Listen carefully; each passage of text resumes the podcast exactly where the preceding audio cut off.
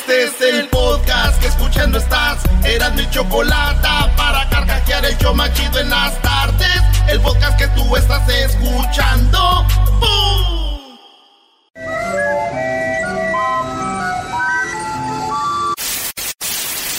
Señoras y señores, aquí están las notas más relevantes del día. Estas son las 10 de Erasmo. ¿Quieres salir, fumar, beber, subir un video para que lo vea él? Pa' que se Cálmate, cuenta dos, de dos, lo que ya. perdió. Bárbaro. Van empezando eso, ya estás maltratando gente. Ah, o sea, hay gente que no, no entiende, se va uno a relajar a su casa y llegas aquí la misma mentalidad de estos A ver, a ver. don. puercos. Acuérdate que hay maderas que no agarran barniz. Hola, ¿cómo Hola, está, señor Daniel. Pérez, el hijo de la... Bueno, Ve- ven- ¡Eh! Ah, ¿Cómo que el hijo de las Eh. vallardas, güey? ¿Qué te dijo tu madre el Día de las Madres? Al ratito nos dices. Oye, vámonos con la número uno en las 10 de Erasmo, señores. Asesino... Ah, no, perdón. Asesinó a su pareja tras noche de sexo violento. ¿What? Estos, este vato, fíjate cómo se llama, güey. Edwin. Edwin. ¿Se llama Edwin? Nathan, Nat- Nathan Edwin Parry de Salt Lake City está ahorita acusado de asesinar a su mujer. El vato dijo que habían tenido sexo este fuerte y rudo Desenfrenado. Y que ya había pasado que a veces se quedaban inconscientes porque este vato ya ves que hay gente que les agarran del cuello. así, Asfixian. y, y hasta que ya, ¿no? Entonces dice que ya había pasado, pero esta vez la morra ya no, ya no, de, de 41 años ella ya no respondió.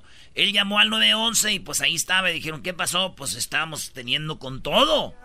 Y el problema es de que lo detuvieron porque ya hubo cosas raras. Después dijo, no, este, nos quisimos suicidar los dos y nos aventamos y yo alcancé a mochar el lazo ¿Eh? antes de ahorcarme. ¿A quién Y- mochaste? eh, y ella sí se alcanzó a ahorcar y yo no. Y yo quedé vivo. Entonces ahí estaba el rollo. Entonces ya lo tienen detenido al vato. En esa noche de, de sexo, pues la mató, ¿verdad? ¡Wow! Lo que pasa aquí, muchachos, en este caso es de que hay gente que no entiende cuando le dices, mátala con todo, güey. Entonces. no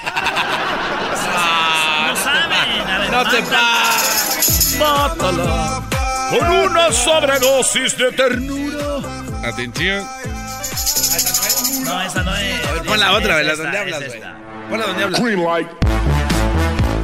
Señoras señores, en este momento estás escuchando las 10 de Erasmo. Los saluda Sonia Larcón. En la número dos, fue abandonado en el aeropuerto un bebé y ahora 33 años después encontró a sus padres. Óiganlo Ah. bien. Este era un bebé que fue este, dejado en un aeropuerto de Inglaterra cuando sus papás iban a volar.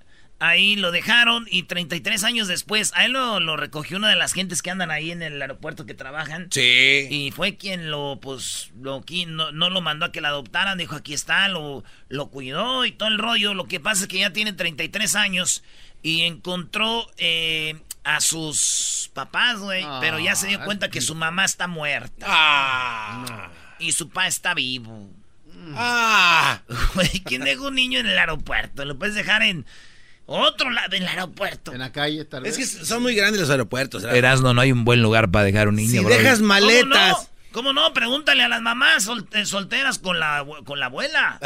Bueno, para cuidar, sí. Por eso. Lo dejaron en el aeropuerto. Y así pasó. Dos cosas aquí me vienen a la mente, güey. A ver. Eh, una, este niño, ya saben que mucha gente, hay veces que tú vuelas y los niños ocupan boleto o no. Sí. Y estos güeyes dijeron, no, no ocupa boleto. No. Y llegaron ahí y dijeron, señor, ya los niños ocupan boleto. Y dijeron, hijo, no hay boleto para ti. Ni modo, ahí nos vemos. y número dos. Ahora ¡Ay, que, ¡Hay más! ahora que los encontró, dijo el papá, ya valió madre, ya nos halló este. Ya nos halló. Eres un cerdo. Ay, sí. ¡Ah!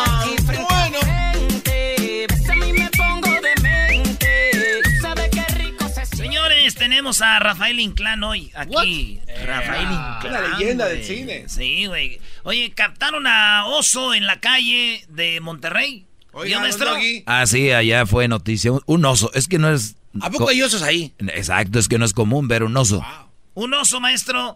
Y es de esos grizzly, güey, de los de aquí de California. Aquí es normal en California, por eso la bandera de California tiene un oso. Porque aquí de repente bajan los osos, especialmente la gente allá que vive en las montañas. Ahí andan los osos en las albercas y se meten a bañar. Son bien desmadrosos, güey. Sí. Y este, y entonces en Monterrey no es normal, pero a mí no me sorprendió ver un oso. Dicen que andaba queriendo agarrar comida en la calle así. Uno, ustedes nunca han visto un oso en persona, güey. Son unos animalotes, güey. Sí. Ah, eh, una vez yo vi uno en el circo. Ándale. En una pues, bicicleta. Ándale, ándale. Haz de cuenta. Y entonces yo dije, pues no se me hace raro que ande un oso así buscando comida, güey. Pues es en Monterrey, güey. Son bien codos, no le daban de comer. Dijo, ¿dónde hay? ¡Oh! ¿Dónde hay? ¿Dónde hay? El coro ya está prendido. Las mujeres. Pásame la juca. Pásame la juca. Eh, por la noche cuando estamos fríos. Te mago cuando dicen ni pío. Ay, ay, ay. Hay alguien de del público que nos oiga, que una morra que esté dos, tres acá para bailar reggaetón. Ahora que vamos a Houston, Garbanzo. Ah, es verdad. Vamos a Houston, vamos a estar ahí en Houston. Eh, va a estar ahí Omar Bravo de las Chivas. Llévense sus camisas de las Chivas para que se las autografíe. Un jugador legendario de las Chivas, Omar Bravo, güey. Omar Bravo va a estar ahí con nosotros. Va a andar este, de Andre Hopkins, el jugador de los Texans. Tejanos. Eh, también va a haber, vamos a regalar este televisores, vamos a regalar, va a haber comida gratis, ¿eh? Para que se vayan, señores. Este, ¿de qué horas a qué horas vamos a estar, Garbanzo, nosotros? Porque van a estar desde temprano, pero vayan cuando lleguen nosotros para que digan, ay, güey, vinieron a ver al Erasmo. ¿Verdad, güey? Así es. Entonces, para que le caigan ahí, vamos a estar en, la 30, West 34 Street y el Freeway Northwest. Ahí vamos a estar. O sea, el Freeway Northwest y la 34 Street en Houston, en lo que viene siendo la nueva apertura de w, WS. Así que ya saben, WSS. Eh, tenemos boletos para ir a ver al béisbol de los Astros, a los Dynamo. Eh, también tenemos tarjetas de regalo de WWE, de WSS televisores, eh, pues boletos para todo eso, señores. Va a estar bien Machín y Omar Bravo. Bien bonito. Fotos, eh, firmas y todo. Vámonos con la número 3, número 4. Voy a ir con ustedes, Brody. No, ah, ¿de verdad?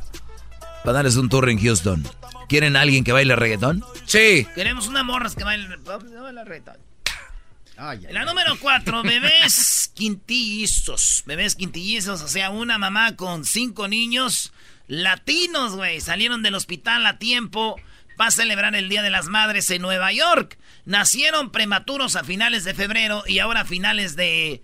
Eh, pues ya el Día de las Madres eh, salieron los niños, los... Son tres niños, güey.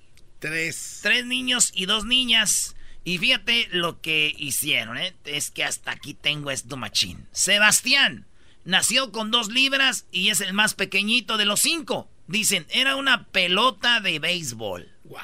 Sí, güey. Sofía, dos libras, seis onzas, un abejorro. Sí, güey. Matías, dos libras, ocho onzas, un cohete espacial. Así les pusieron. Porque para distinguirlos, güey. Sí. Montserrat, dos libras, ocho onzas, un girasol. Tiago, tres libras, el más grande, era un violín. O sea que los cinco niños, ahí tres niños y dos niñas. Un violín. Oye, qué, qué bonitos nombres, ¿no? Sebastián, Matías, Tiago. Me gustan los nombres, Sofía. ¿No? A mí no. Fue lo que menos me gustó de todo esto. Mira, si yo hubiera sido ese vato, de hecho, mi amor, ya tengo los nombres para los tres niños y las dos niñas. A ver. ¿Cuáles son los nombres para los tres niños, mi amor Erasmo? Para los tres niños a uno le vamos a poner Diego, al otro Armando y al otro Maradona. y a las niñas una se va a llamar Águila y a la otra se va a llamar América. Así de fácil. Diego, Armando, Maradona, Águila, América madre que se me olvidan los nombres. ¡Ey! ¿Cómo te llamabas, hija? Tú, la tercera, ¿tú cómo te llamas? Sofía, pa. Sofía. Es que salieron juntas, se me olvida. Todo se te olvida. En la número cuatro, Eh, ah, no, esa era la 4, ¿verdad? En la Sí. número, en, eh, sí. En la número 5, Shannon de Lima ya dejó por completo a Marc Anthony. No. Sí, güey, qué golpe para nosotros tan fuerte. Qué bárbaro. Pues Shannon de Lima era la que era la novia del Canelo Álvarez, ¿se Sí. acuerdan? Bueno, dicen que ahorita anda con James Rodríguez, el colombiano, güey, que jugó en el Real Madrid, que estaba ahorita en el Bayern en Múnich. El Canelo anda con James Rodríguez. A ver, a ver, a ver, güey. Marc Anthony, Canelo, Jay, James Rodríguez. No, pero de eso no es nada, güey. A ver. Esta morra dejó de seguir a Marc Anthony en su Instagram y borró todas las fotos que tenía con Marc Anthony, Shannon de. Lima. Como debe de ser. Pero, señores, usted- ustedes saben que ella tiene un hijo.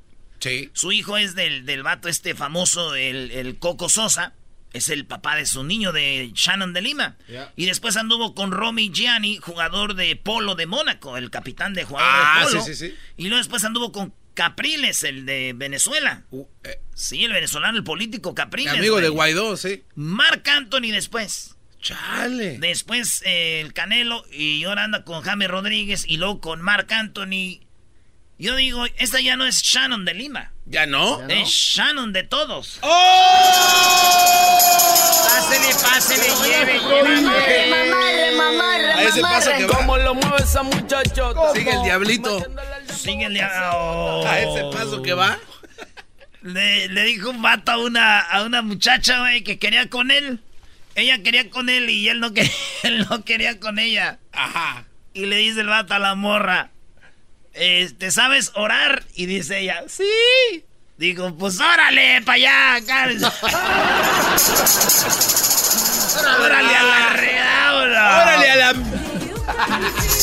¿Sabes orar, mija? Sí, sí sé orar. Pues órale a la... ¿A qué no le dices eso a la Choco al rato que llegue? Ahorita le digo. ¿Tienes miedo? No, no le va a decir. 20 dólares, que no lo dice. No le dice.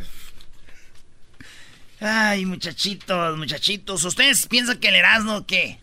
El Erasmo es el Erasmo, no anda con payasadas, muchachitos puercos. A ver, vamos a. a ver si es verdad. Dale, Brody, la número 6. En la carta número 6, yo le espero como lo ves. En la número 6, estaban a punto de ir el sí, el novio. Ah, ¿qué- ya me sé yo la noticia sin leerla. Es que a veces leo el encabezado para acordarme, pero miren. A ver. Resulta que se estaban casando estos vatos allá en Brasil. Ella se llama a, a Mauide y el vato se llama Douglas.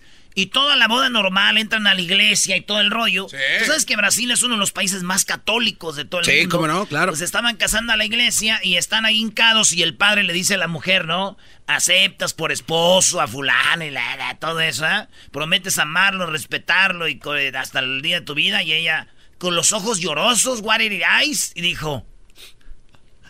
Sí. ¿Cómo era brasileira, güey? Sí. Sí. Digo, sí. En, en, en ruso es da. ¿Sí, verdad? Da. Da. Da. Y, y no es niet. Niet. Bueno, Ñec, ñec, ñec. Pues él, él dijo, él dijo, ella dijo sí. Nah.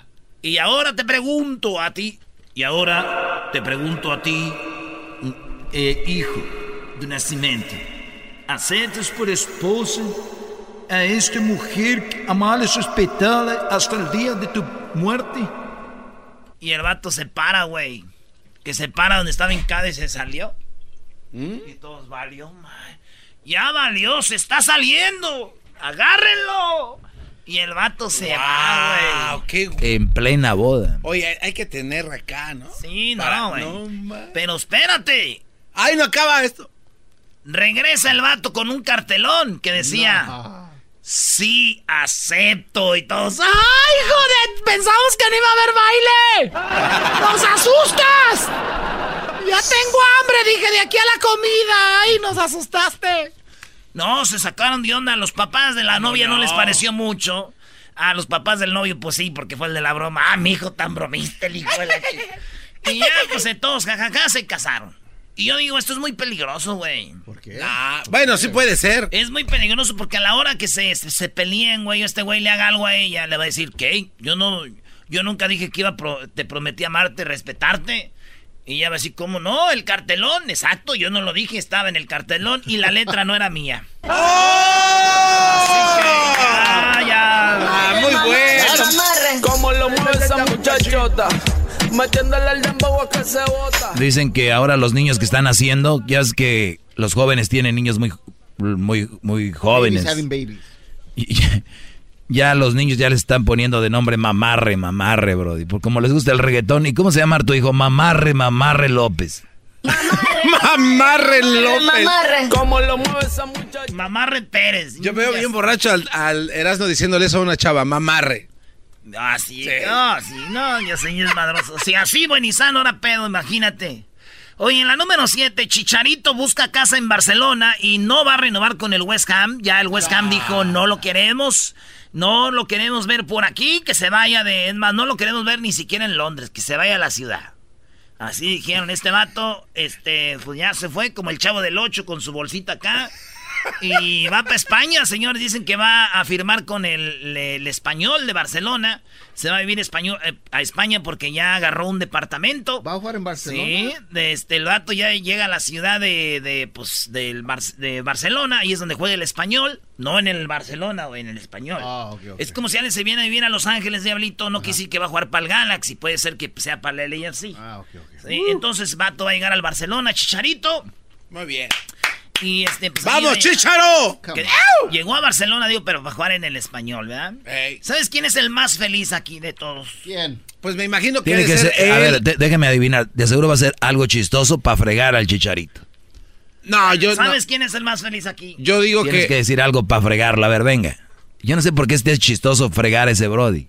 No, güey, nadie lo friega él solo. ¿Qué, güey? Yo digo que es este su papá y su mamá, los más felices. Debería ser su familia, ¿no? Sí. Además, su esposa ya va a ser papá. Y yo creo que su esposa es europea, no está tan lejos de donde ella de, de estar su familia. Bueno, ya les puedo decir quién es el más feliz. ¡Sí! El delantero del español del Barcelona. ¿Por qué? ¿Se conocen? ¿Son primos? ¿Son amigos? No, es que ya dijo, ya la hice, güey, voy a ser titular. Ese güey siempre es banca. voy a ser titular, Fírmale, decía. Bienvenido. Dicen que el delantero del español puso un millón más para que firmara. Dijo, toma un millón más, fírmale, güey. Le dijo, ya la tengo hecha. Ay, Oye, me preguntaron en Es Twitter- capaz de que si no funciona el otro Brody que va a entrar por él, meten al otro portero banca de delantero. No, no te pases. No, no. ah, yo soy el No sea enoje. Le pregunto a Chicharito cuántas playeras más tengo que comprar. de- ¿Ya lo ven? Por eso el peor enemigo de un mexicano es otro mexicano. ¡Qué bárbaros! La gente no entiende ese sarcasmo. Cuando la gente dice eso, siento como que le cae la baba de la boca y así bien idiota. Es tonto, Brody. Alguien que diga eso. Tú lo dijiste, güey. Sarcásticamente. En el número 8 murió a los 38 años Púa Maxiva. No. Este vato es de los Power Rangers, el rojo, el que No. hizo más camino con el Power Ranger rojo. Y, y, este, el vato murió 38 años. Dicen que pues, su muerte fue súbita. Estaba en su edificio allá en Nueva Zelanda y ahí fue donde murió el Power Ranger rojo, güey. Y, yo- y, y a veces lo que te digo, güey. Yo siempre que vi los Power Rangers, esos güeyes eran de el rojo, el verde, la amarilla, la rosita y el, y el azul. Ah, Siempre hacían bola, güey, para madrear al monstruo. Eso es verdad. Era como los de Avengers, güey, montoneros, güey, está la bola. Casi casi, un solo casi agarraban a Batman y a Robin y a, y a todos, güey. Y así esto siempre madrean a la gente en bola. Estaba solo, no pudo. No, no te pases de lanza. No, no, no, no, no, no. Solo dijo, ¿eh? Marty Muffin Power Ranger, Marty Muffin. No vinieron. O armar el tigre, no, no la pudieron armar. Para armar el tigre. Este, cuando veías colitas. Sí, no. Si veías Power, Power Rangers. Rangers. No, si veías Power, Power Rangers. Güey. Yo veía Power Rangers. Doggy, este güey se veía Power Rangers, veía Sí. los Teletubbies. también. Eh, eh, Están, están a un pelo de ahí. Un pelo, me arriscazos no me llevo. ¡Oh! En la número 9, así respondió Sofía Castro a Enrique Peña Nieto tras confirmar divorcio de Angélica Rivera. Pues muchachos, duraron 10 años eh, Peña Nieto con Angélica Rivera. Angélica Rivera ya tenía una hija del Güero Castro. Sí. ¿Quién es el Güero Castro, productor de novelas? Sí. El hermano de Verónica Castro. El Güero Castro se casó con Angélica Rivera. ¿Vea? Después se divorcia de él y se casa con Peña Nieto. Bueno, pues había una niña y esa niña se llama, pues, eh, Sofía. Sofía se fue a vivir con Angélica Rivera. Pues de mensa sí iba a vivir con el otro, ¿verdad? ¡Ey! Entonces ella vivía allá en Los Pinos. Un casonón, güey, un cuarto nonón. Tenía helicópteros, tenía avión presidencial, tenía carros blindados, tenía como ocho mil guaruras. ¿verdad? Ya Obrador ya ha dicho todo lo que tenía esta Sofía. Este, la hija de, de pues... Peña Nieto. No, no, pues de la gaviota.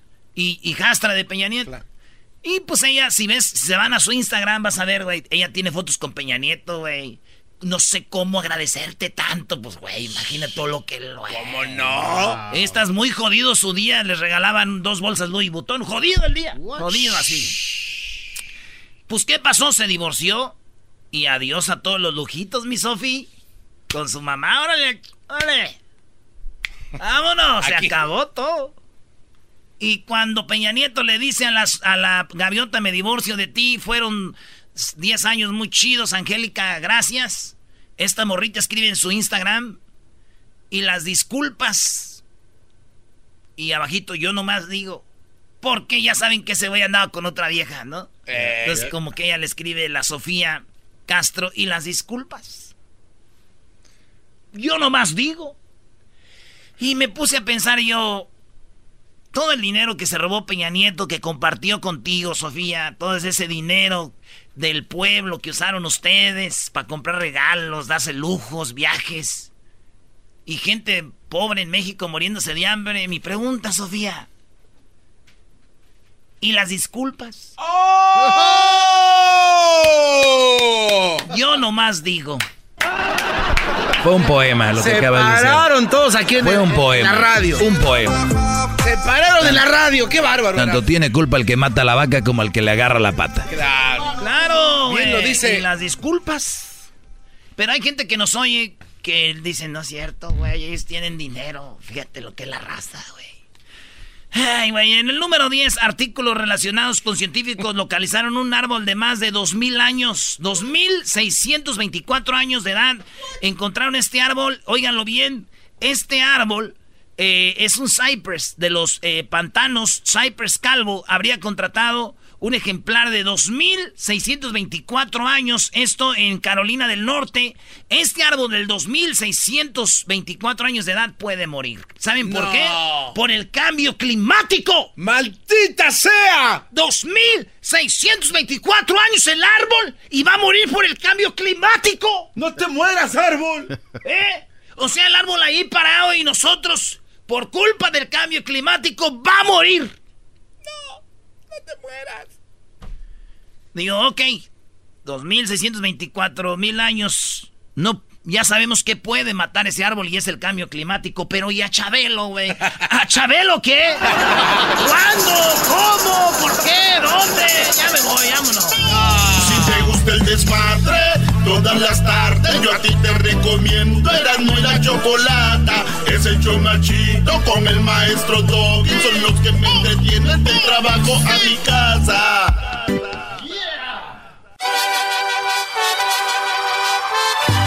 Reafirmo compromiso de no mentir, no robar y no traicionar al pueblo de México. Por el bien de todos, primero los pobres, arriba los de abajo. ¡Oh! ¿Y ahora qué dijo Obrador? No contaban con el asno. ¡Ja, ja!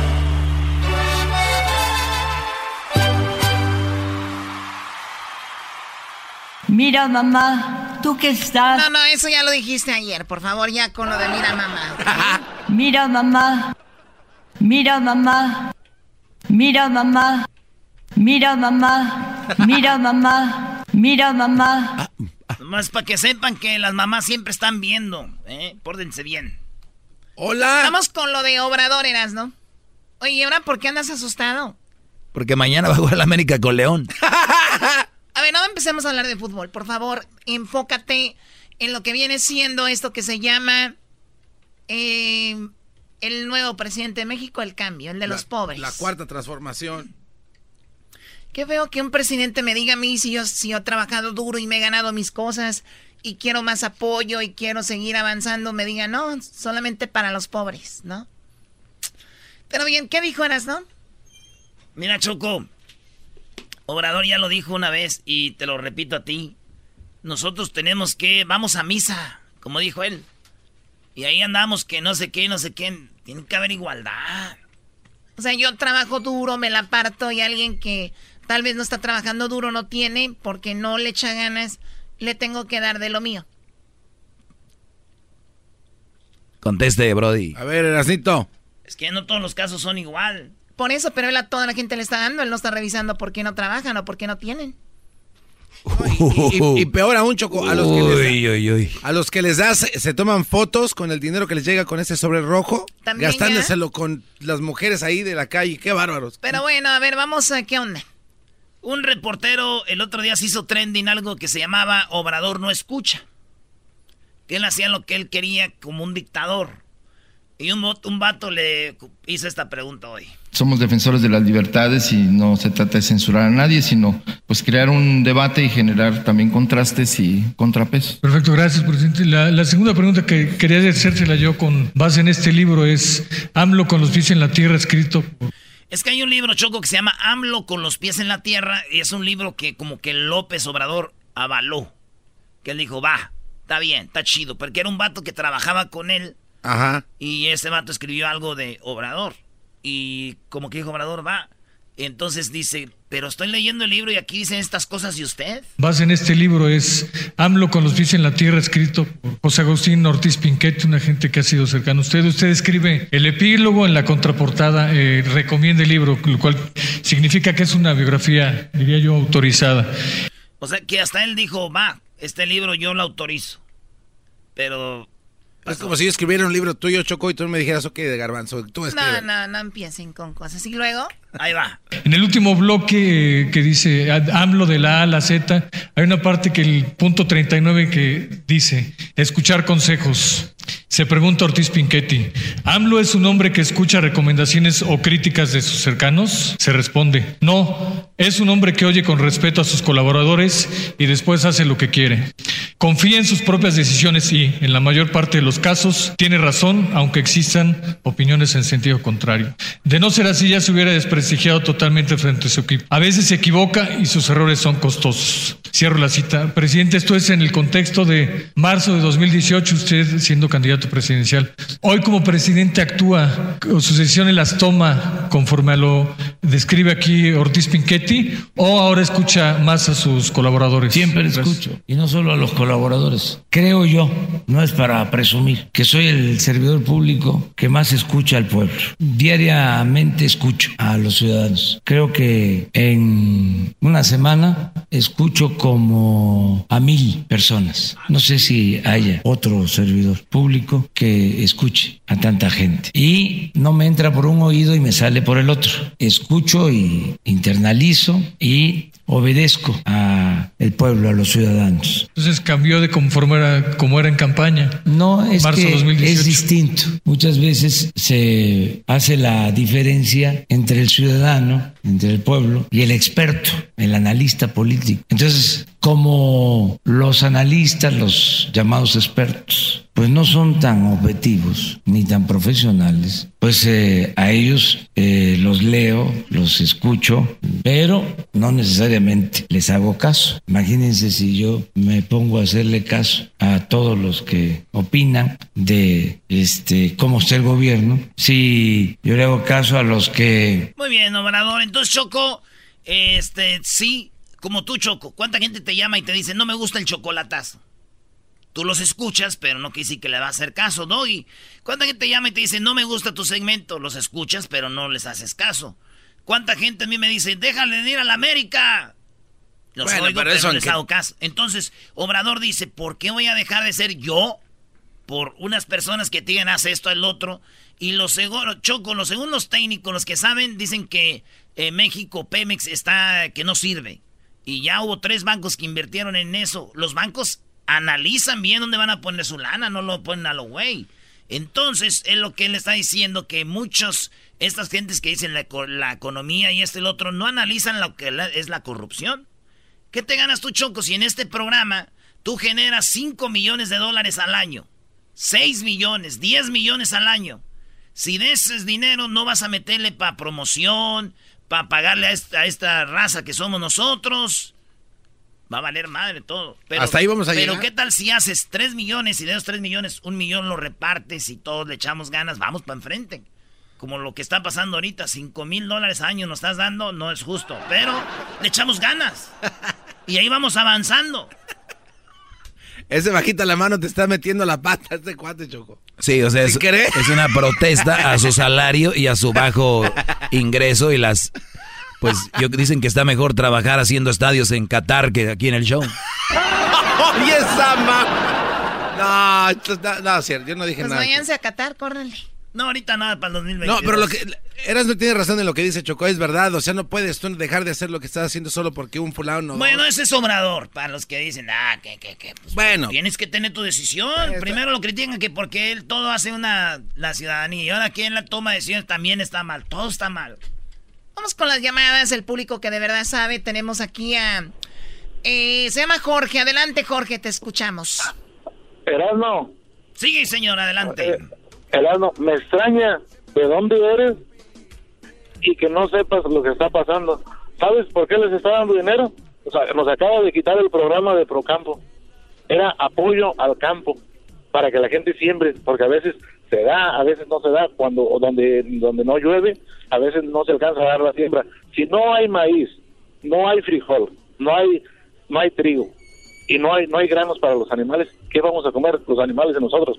¿Tú sabes de dónde viene el- la mayoría de maíz en México? No, no, no, no, no, no. Te voy a decir qué es lo que pasa. Eh, que no, yo, yo, yo- yo sé que lo importan, lo importan y lo bajan a las Cárdenas y de ahí lo llevan al país. Tienen que pagar un suicidio, eh, tienen que pagar un suicidio mucho más grande que, que, que sembrándolo ahí. Eh, y nos acaba de quitar ahorita el programa ese del Procampo. ¿Sabes qué? No te imaginas lo que va, lo que va a pasar. Le va a pasar lo que Maduro cuando subió la gasolina. Nos vamos a andar queriendo Órale, pues el, tiempo lo va a decir, primo. Y, y tú, este, tú con Procampos, ¿cuánto sembrabas? Como 17 nomás tenía, con 17 hectáreas nomás tenían Procampo. Ah, y, cuánto dinero te daban? Mira, cuan- ah, ¿sabes? Pero ¿sabes? Déjame te digo, ¿sabes por qué lo quitó? No, dime cuánto te Ah, daban. ok, mira, ¿sabes por qué lo quitó? Yo te voy a decir, él lo quitó porque eso lo dio Salinas. El presidente más rata de todos fue el que lo dio, pero era un apoyo bueno, porque digo, dándoles y sembrando aquí es más es más barato que exportarlo de otros países. ¿Cuánto te daban?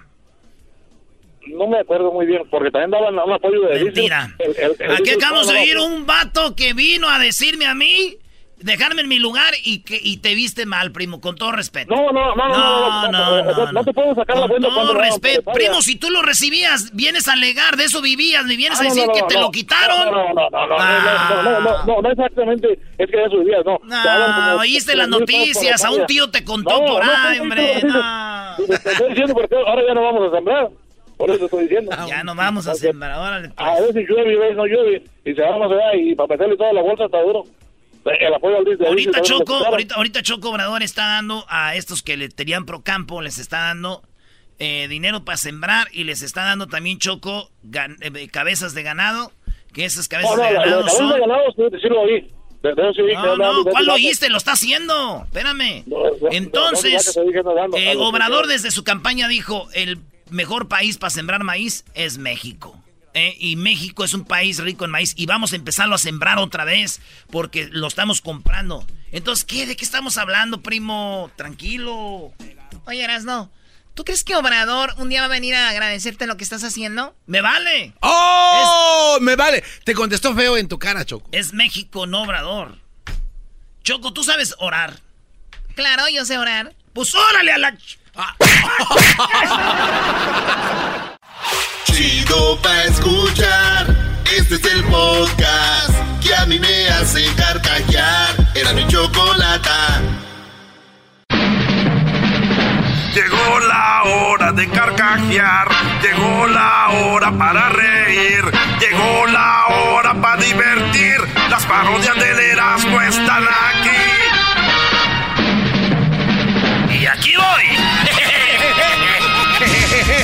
Muy buenas tardes, pero muy buenas tardes tengan todos ustedes, muy buenas tardes. Y como ahorita toda la gente está haciendo dieta, escuche lo siguiente. En la noticia de salud, ¿sabe usted que si usted duerme ocho horas al día, si usted bebe dos litros de agua diarios y hace ejercicio con una dieta balanceada, ¿Sabía usted que igual se va a morir?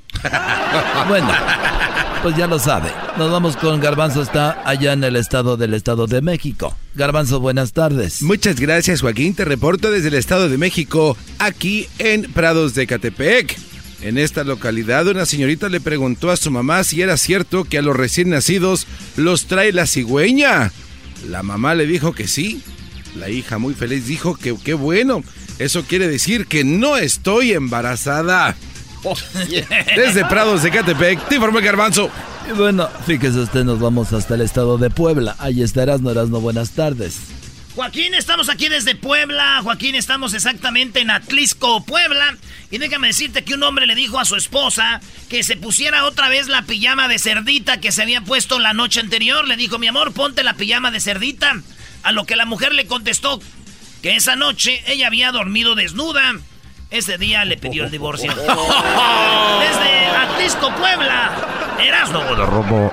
Y bueno, ahora nos vamos a Belice. Ahí está Edwin en Belice. Belice, buenas tardes. Joaquín, te reporto desde Chanchen, Corozal, Belice. Una mujer está demandando a su pareja porque el nombre que le puso a su hijo no le gustó. El juez le preguntó al hombre por qué le había nombrado el chavo a su hijo.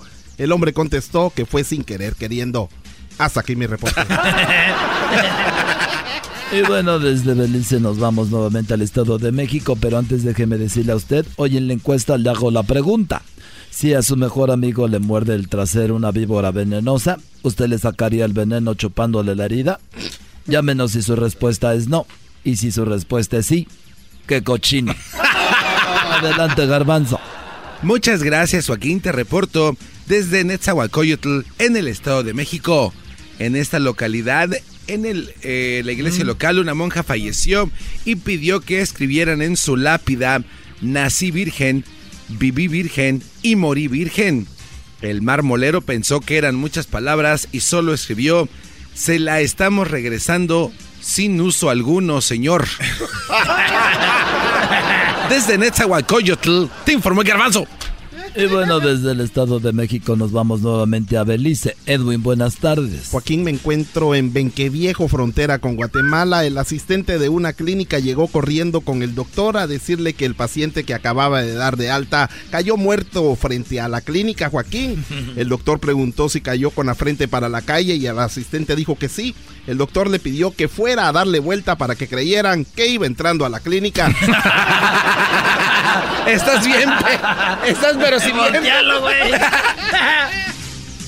Y bueno, nos vamos nuevamente a Puebla, Erasmo. Buenas tardes. Joaquín, aquí estamos en lo que viene siendo Izúcar de Matamoros, Puebla. Fíjate que un joven aquí en Izúcar, de, eh, aún no terminaba la prepa, le dijo a su mamá que quería una novia. La mamá le dijo que para qué necesitaba una novia. El hijo contestó que todos en su clase tenían una. Y la mamá le preguntó, si todos de tu clase se tiran a un río, ¿también tú te tiras? Dijo, no, mamá. Yo me quedaría con una de sus novias. desde Atlisco. Ah, no, desde Azúcar de Matamoros, Puebla.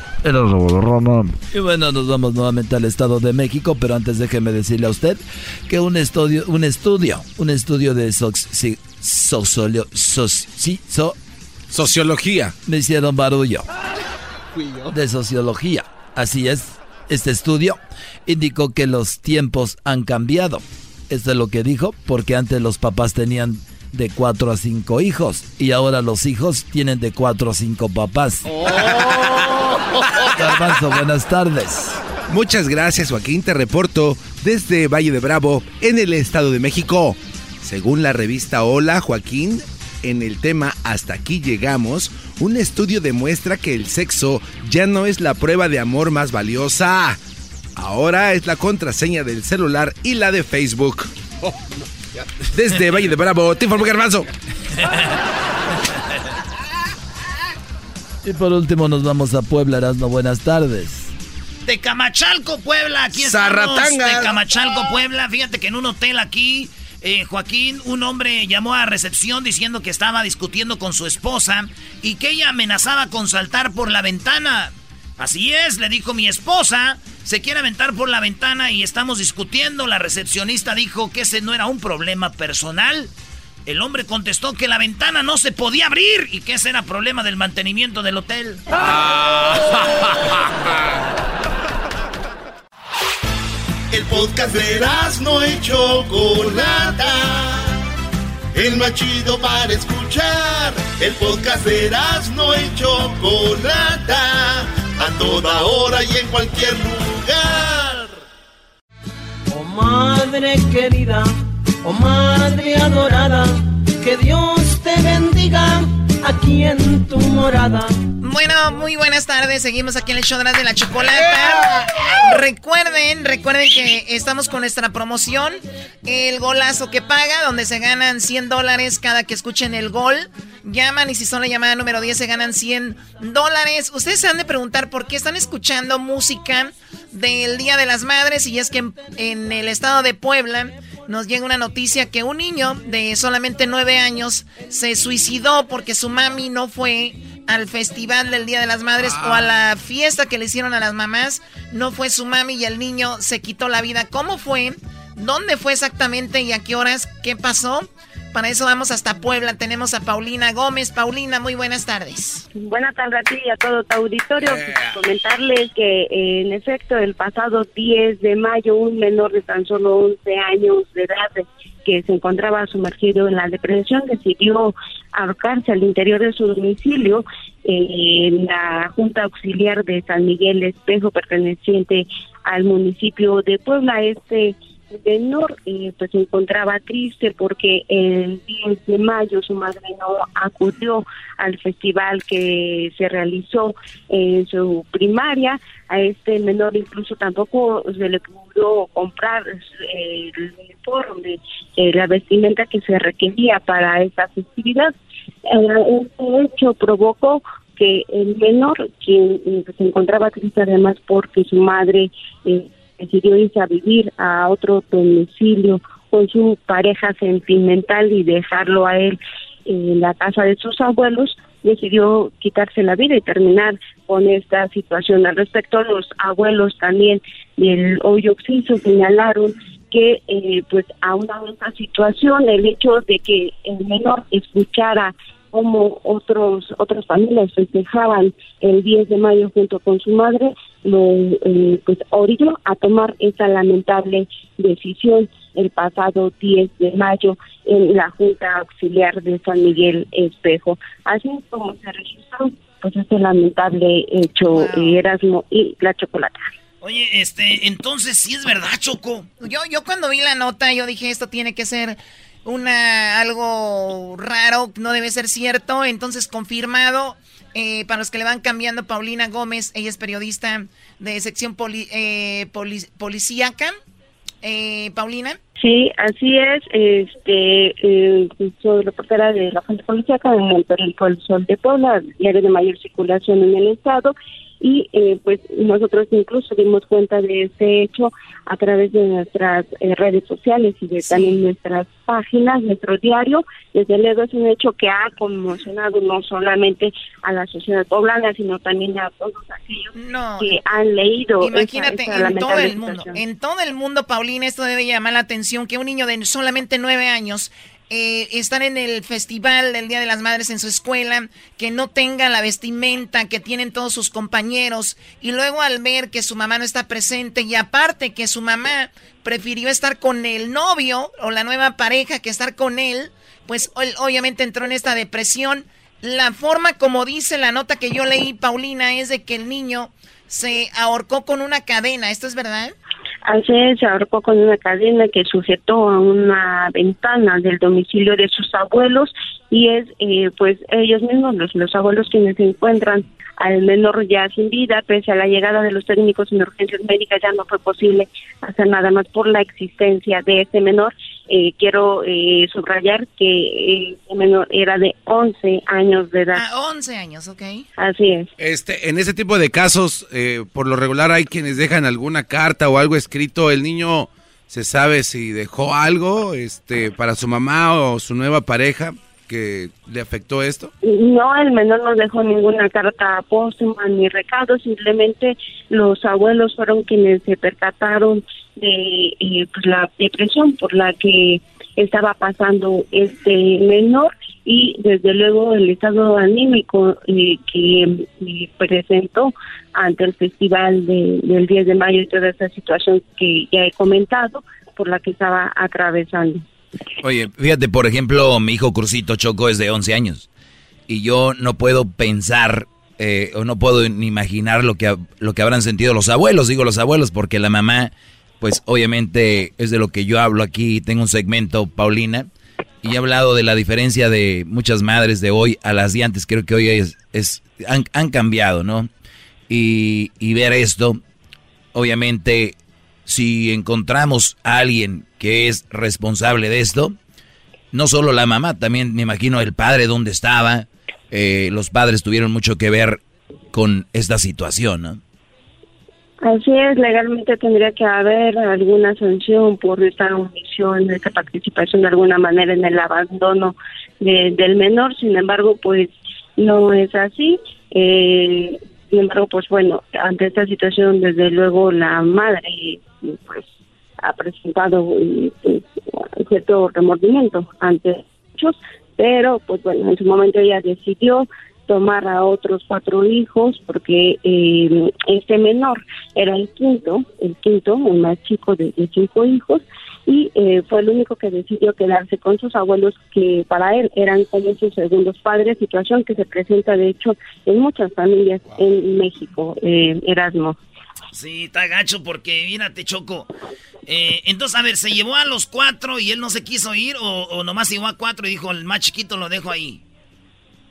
No, eh, los demás decidieron eh, pues seguir a su madre, mientras que este menor prefirió quedarse al cuidado de, de sus abuelos, que reitero eran como sus segundos padres, y eh, pues prefirió quedarse con ellos. Sin embargo, pues esperaba que el- en el festival del 10 de mayo su madre acudiera, no fue así, y esto desde luego eh, pues, a tomar esta, esta decisión. Desde, yo creo que desde ahí, de al, al tomar la decisión de quedarse con sus abuelos, ya presentaba algo, ¿no? De inconformidad, obviamente, para no querer estar con su mamá y su nueva pareja.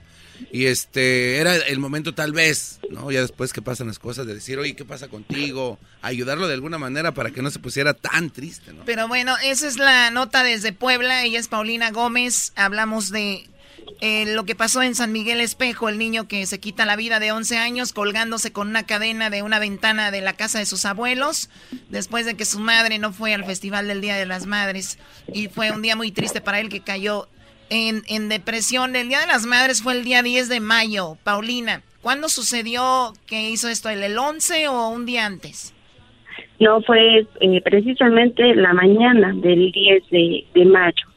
Fue ese mismo día en el que este menor decidió tomar la decisión de terminar con su existencia y pues bueno, esto también trajo eh, para, para su familia, para sus abuelos, que fueron quienes lo encontraron eh, ya sin signos vitales. Bueno, te agradezco, Paulina. Eh, te encontramos en las redes sociales, ¿cómo? Así es, eh, me pueden encontrar en redes sociales a través de Twitter como a Paulina, arroba Paulina Deportes y eh, también en Sol de Pueblo para que sigan información del Estado a través de Twitter en arroba el Sol de Puebla 1. Ahí está, ahorita lo compartimos. Saludos a toda la gente de Puebla, allá en Nueva York, que nos oyen aquí en, eh, en Los Ángeles, el downtown, allá en las semitas, este, allá del poblano, a toda la banda que nos oye de Puebla. Regresamos en el show más chido de las tardes. El Erasmo manda saludos a los de las semitas para que a ver si le traen algo. pues Nunca sí. das paso sin guarache, Brody. Ojalá y traigan algo. Bueno, ya si no traen semitas, un mole, ¿no? Un molecito, eh. un pipián. Un pipián, aquí algo chido. Muy bien, bueno, te agradezco, Paulina. Regresamos. Eh, ahorita viene el chocolatazo. Que el chocolatazo fue a Monterrey, Doggy. Sí, qué tremendo el Brody, se la sacó bien, ¿eh? Sí. Dos mujeres, un camino desde la canción. Y ya sabe que estamos con el golazo que pagan, el show más chido de las tardes. Para descanse ese niño, güey. Si estás escuchando, podrás alegrarte que todos tus hijos vienen a cantarte. El podcast de no y Chocolata. El más chido para escuchar. El podcast de no y Chocolata. A toda hora y en cualquier lugar. El chocolatazo es responsabilidad del que lo solicita. El show de Erasmo y la Chocolata no se hace responsable por los comentarios vertidos en el mismo. Llegó el momento de acabar con las dudas y las interrogantes. El momento de poner a prueba la fidelidad de tu pareja. Erasmo y la Chocolata presentan el chocolatazo. ¡El chocolatazo!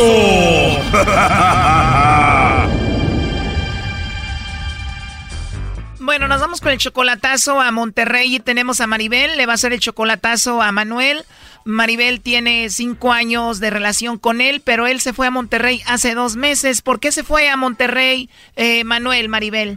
Lo, lo deportaron. Oh, lo deportaron. Y me dices que está muy cortante desde que está allá en Monterrey. ¿Tú crees que puede ser que ande con otra mujer o algo así, no? Yo pienso que sí. ¿Él ya tiene antecedentes, Maribel? ¿Ya te ha fallado? ¿Te ha puesto el cuerno?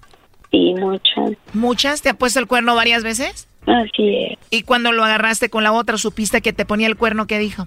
Obvio, lo, lo niego. ¿Quién lo vio cuando te engañaba? Una amiga, sí. O sea que si ya te puso el cuerno estando contigo, ahora imagínate solo allá en Monterrey, ¿no? Sí, claro. Hace dos meses lo deportaron. ¿Al cuánto tiempo empezó a cambiar contigo? Tardó un rato, sí. Tardó un rato para ponerse así. Bueno, vamos a llamarle a Manuel y vamos a ver si te manda los chocolates a ti, Maribel, o a alguien más, ¿ok? Ok, gracias. Maribel, Maribel, Maribel, Maribel. Shh, cállate. Bueno, Sí, bueno, con Manuel. sí, dígame. Hola, Manuel, ¿cómo estás? Mira, te llamamos de una compañía de chocolates. Ay, mi chocolatazo. ¿Cómo, Manuel? ¿Ya sabes quién somos? Pues claro. Bueno, Manuel, bueno, entonces ya sabes quién te está haciendo el chocolatazo, ¿no? Pues, ¿quién, me, ¿Quién me lo puede hacer? Pues no sé, dime tú quién crees. A todas, las, a todas las mujeres las quiero un igual. Ok, Manuel, qué bueno, pero dime, ¿quién crees que te está haciendo el chocolatazo? Pues, ¿quién será Carmen? Oh, no. Según tú es Carmen, ¿y por qué te haría el chocolatazo, Carmen?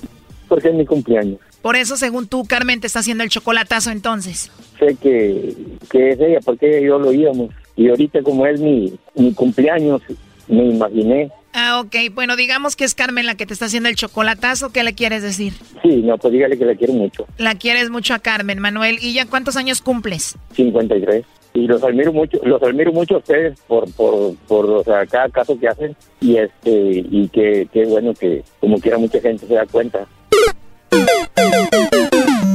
Pero me da mucho gusto en el oírlos porque yo era fan de ustedes en, en Estados Unidos. Muchas gracias, Manuel, qué padre. Oye, aunque supimos de la deportación y eso, y ojalá que estés pues a gusto allá, ¿no? No, ahorita estoy a todo dato festejando mi cumpleaños. Y dígale a Carmen que, que no tenga duda, que, que sigo siendo de ella. Y ella no sabe, o sea, yo no sabía que me iba a poner esto, eso se lo, se lo aseguro. O sea que tú supiste que era el chocolatazo porque tú ya lo oías, no porque Carmen te haya dicho. Ya había oído ese, sí, sí, y ella, y a usted. Ok, Manuel, pues ¿qué crees? Mira, no te estamos hablando de parte de Carmen ni por tu cumpleaños ni nada, te estamos hablando de parte de Maribel. Maribel fue la que nos dijo que hiciéramos este chocolatazo. Maribel, Así es, Manuel, no es de parte de Carmen. ¿Quién es Maribel? una bailadora que yo tenía. ¿Una bailadora? Sí, ¿Esto es en serio? sí, bailaba muy bonito, por eso me gustaba bailar con ella. Ah, qué bien, pues aquí la tengo a Maribel y, y ya se dio cuenta de la tal Carmen, ¿no? Pues no era, no, era- no era en su época, así es que lo siento que no reclame. O sea que si tú andas con Carmen, tienes a Carmen y Maribel que no diga nada. Así es, le hablo a Chile Pelón, como quien dice. Así hablamos en Monterrey, Choco. Así es, aquí en Monterrey. Aquí estoy ahorita festejando. Tengo un marranito en el ataúd. No empieces, Brody, porque nos vamos a Monterrey. Pues, pues déjense venir para echar otro. A ver, entonces Manuel, Maribel nada que ver contigo, la mera buena contigo es Carmen. La buena era Carmen, pues por, por eso le regalé toda, le puse a, a nombre de ella todo, pero pues ya de- desgraciadamente, ahorita no tengo nada, está a nombre de ella todo. O sea que cuando a ti te deportaron, pusiste todo a nombre de Carmen y dijiste todo para ella porque ahí es a la mujer que amo. Pues sí. Bueno, pues tú estás escuchando todo, Maribel. Dice que pues eras una bailarina y que no sé cuánto. Adelante, Maribel. Bueno, Sí, bueno, ¿cómo estás? bien. O ¿Y sea que es la buena. ¿Mande? O sea que es la buena. Pues siempre ha sido la buena. ¿Para qué te eché mentir? No fue lo que me dijiste a mí. ¿Mande? No fue lo que me dijiste a mí. Ah, pues ¿para qué te haces si eres Carmen? ¿Perdón? ¿Que para qué te haces Pues yo no sé. Hoy, hasta acaba de te está saludando porque sabe que eres Carmen. A ver, Maribel, ¿de verdad eres tú Maribel o eres Carmen?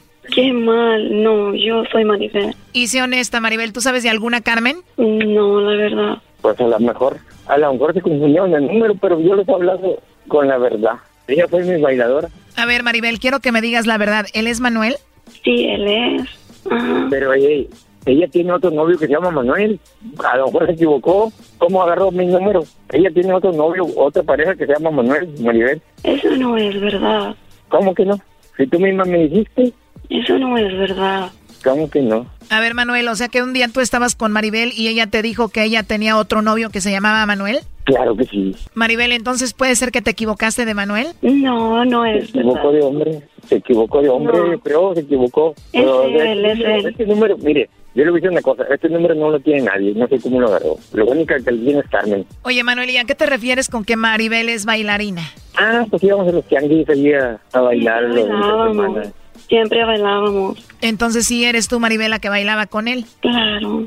Entonces no era una relación seria, solo se veían para ir a bailar, ¿no? No, Oiga. sí, éramos, sí, éramos novios. Dime, Manuel. ella no, es- ella no es Maribel, no es la voz de Maribel. ¿Por qué eres así? Ella- Sí, Ella es la voz de Carmen. Y Carmen dice muchas voces. Así es que discúlpenme, con mucho respeto, pero pues ahí la que le está engañando a ustedes es Carmen. Porque esa Lo es que pasa Carmen. es que se equivocó, no pensó que era él, que era yo. No, ella, no. Ella, ella es Carmen, no es Maribel. O sea, según tú, Manuel, ella es Carmen, pero el día de hoy se puso Maribel. Así es.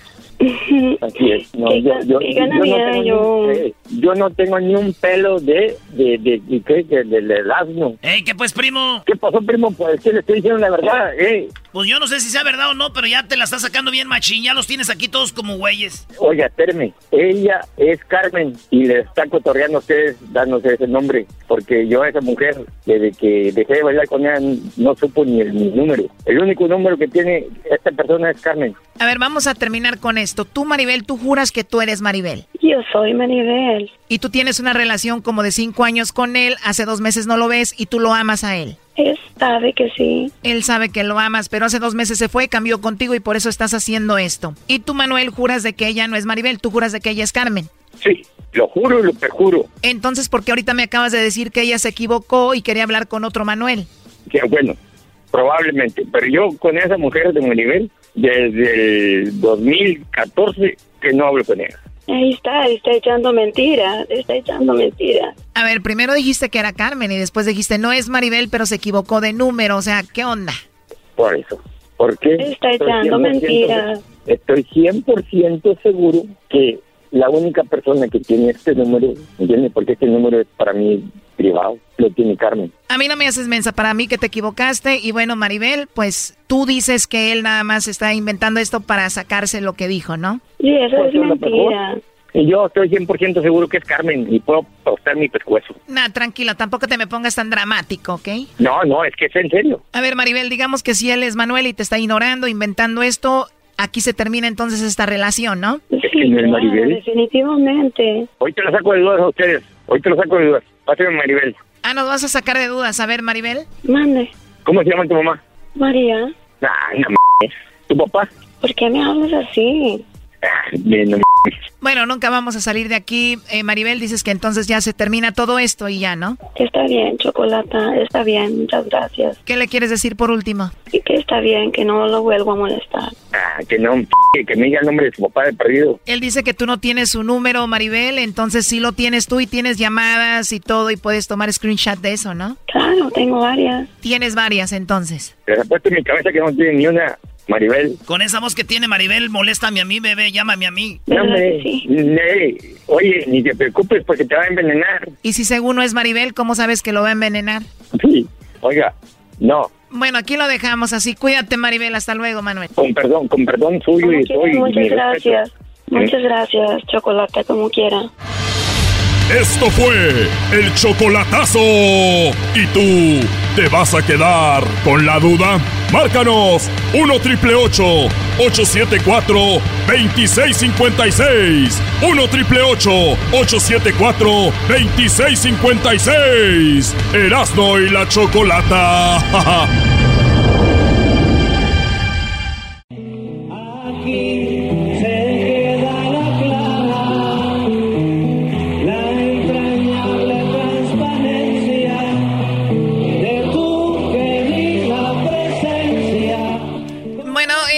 como hoy, pero de hace muchos, muchos años, el 14 de mayo de 1928 nació alguien que se ha mencionado, ustedes han escuchado de él, han oído hablar de él, pero muchos no saben exactamente de dónde viene y cuál era el propósito, cuál era eh, los ideales del el famoso Che Guevara. Yo te aseguro que hay gente que hasta se ha tatuado al Che Guevara sin saber exactamente su historia. Eso es verdad. Sí, porque es muy trending. Además es marca, marca de rebeldes. Maradona Choco tiene aquí lo del Che, porque ya sabes que él está con eso.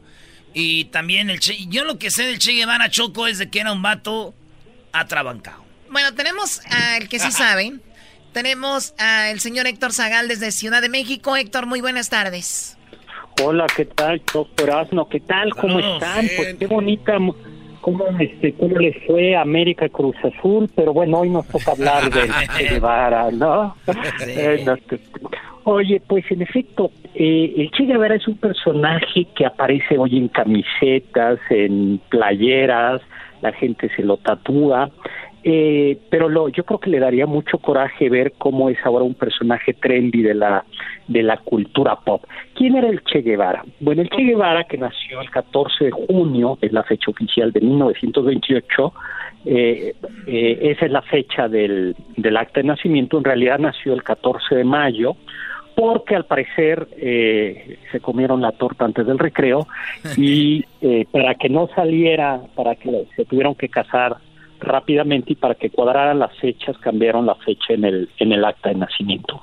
Fue un guerrillero, fue argentino, era él era médico de una familia pues más o menos bien, así como la Choco eh, en la ciudad de, de Rosario. Oye, a ver, perdón, a, a ver, Héctor, nada más un punto, a ver si ando bien o lo que yo escuché es de que, pues él era acomodado y, y- y iba bien y cuando él salía a jugar a la calle, jugaba con niños que eran como más pobres y él veía que tenía cosas de repente y veía que los otros niños no y, y- y entonces se metía y reflexionaba él desde muy niño y decía, ¿por qué ellos no tienen y yo sí tengo todo esto? ¿Eso era verdad? Pues mira, la verdad es que yo creo que te voy a decepcionar, pero él en algún momento dice, eh, en algún momento él lo dice y lo dice en sus biógrafos, a ver, la familia era una familia mm, no muy rica, pero tampoco era muy pobre, eh, y por tanto era, digamos, como clase media alta. Él comienza, él, él, él comenta en algún momento que en realidad cuando él comienza a caer en la cuenta de que algo está mal, de la injusticia, es cuando está estudiando medicina. ¿no? Es decir, eh, no, a ver, no era un gandalla, ¿no? Pero, pero la, la inquietud social, él cuenta que comienza a ser hacia los 15, 16 años en la prepa y luego cuando comienza a estudiar medicina. Antes de eso, eh, parece que no es que hubiera habido eh, una, una inquietud social tan, tan importante. Y cuando está estudiando medicina, y este sí va a ser el momento clave, decide con un amigo suyo eh, suspender los estudios, eh, Ernesto Guevara, y se va a lanzar en un viaje en motocicleta, del que hay una película por ahí. No, Sí, un creo que Diego Luna la hizo, ¿no? ¿Quién fue el otro? Gael García. Gael Sí. García, ok. Los dos. Sí, es, sí, es una es una buena es una buena mm, película. Los diarios de motocicleta, ¿no? Así se llama, porque de hecho eh, el Che Guevara va tomando nota de ese viaje y se llama así los diarios de motocicleta. Son dos viajes en realidad, eh, recorre Chile, Argentina, luego va a ir a Perú, va a tomar en algún momento barco, avión y va a conocer buena parte de Sudamérica. Y ahí, como va eh, pues en moto, pues de- a veces con aventón, eh, va a conocer la pobreza de todas esas de todas esas regiones, ¿no? Argentina, Chile, Perú estaban muchas de ellas gobernadas todavía por dictaduras militares, con una oligarquía muy muy rica eh, y con gente muy muy pobre. Y eso es ya, si ya estaba la inquietud, después de ese primer viaje y de otro segundo viaje, eh, dice algo está mal. También estando ya en la en la universidad va a comenzar a estudiar Carlos a, a Carlos Marx. Es un autor, eh, el Che Guevara era comunista, no era socialista, era era realmente comunista, ¿no? ¿Y ¿Qué es, caracteriza al comunismo? Bueno, el comunismo piensa que Dios no existe, que la religión es enemigo del pueblo porque te hace pensar que en el cielo vas a alcanzar lo que no alcanzas en la tierra. Y algo muy importante es piensa que las fábricas, las empresas, no deben ser propiedad privada, sino que deben ser propiedad eh, de la comunidad del, del Estado, ¿no? Eh, va a viajar, yo creo que el momento más importante del Che Guevara es cuando llega a Guatemala. Guatemala en ese momento está siendo, todos los países de Centroamérica no había prácticamente democracia. El país más democrático era México, como para que se hagan una idea, ¿no? Eran países donde gobernaban generales, donde había habido golpe de Estado, donde había pocas libertades, es decir, no podías escribir o decir lo que quisieras porque frecuentemente te topabas con el gobierno. ¿Él, tuvo un hijo en México? Eh, él tuvo un hijo en México y tuvo otro, tuvo en realidad varias esposas. También en México, y, ah, perdón, llega a Guatemala, en Guatemala hay un golpe de Estado y él se viene a México.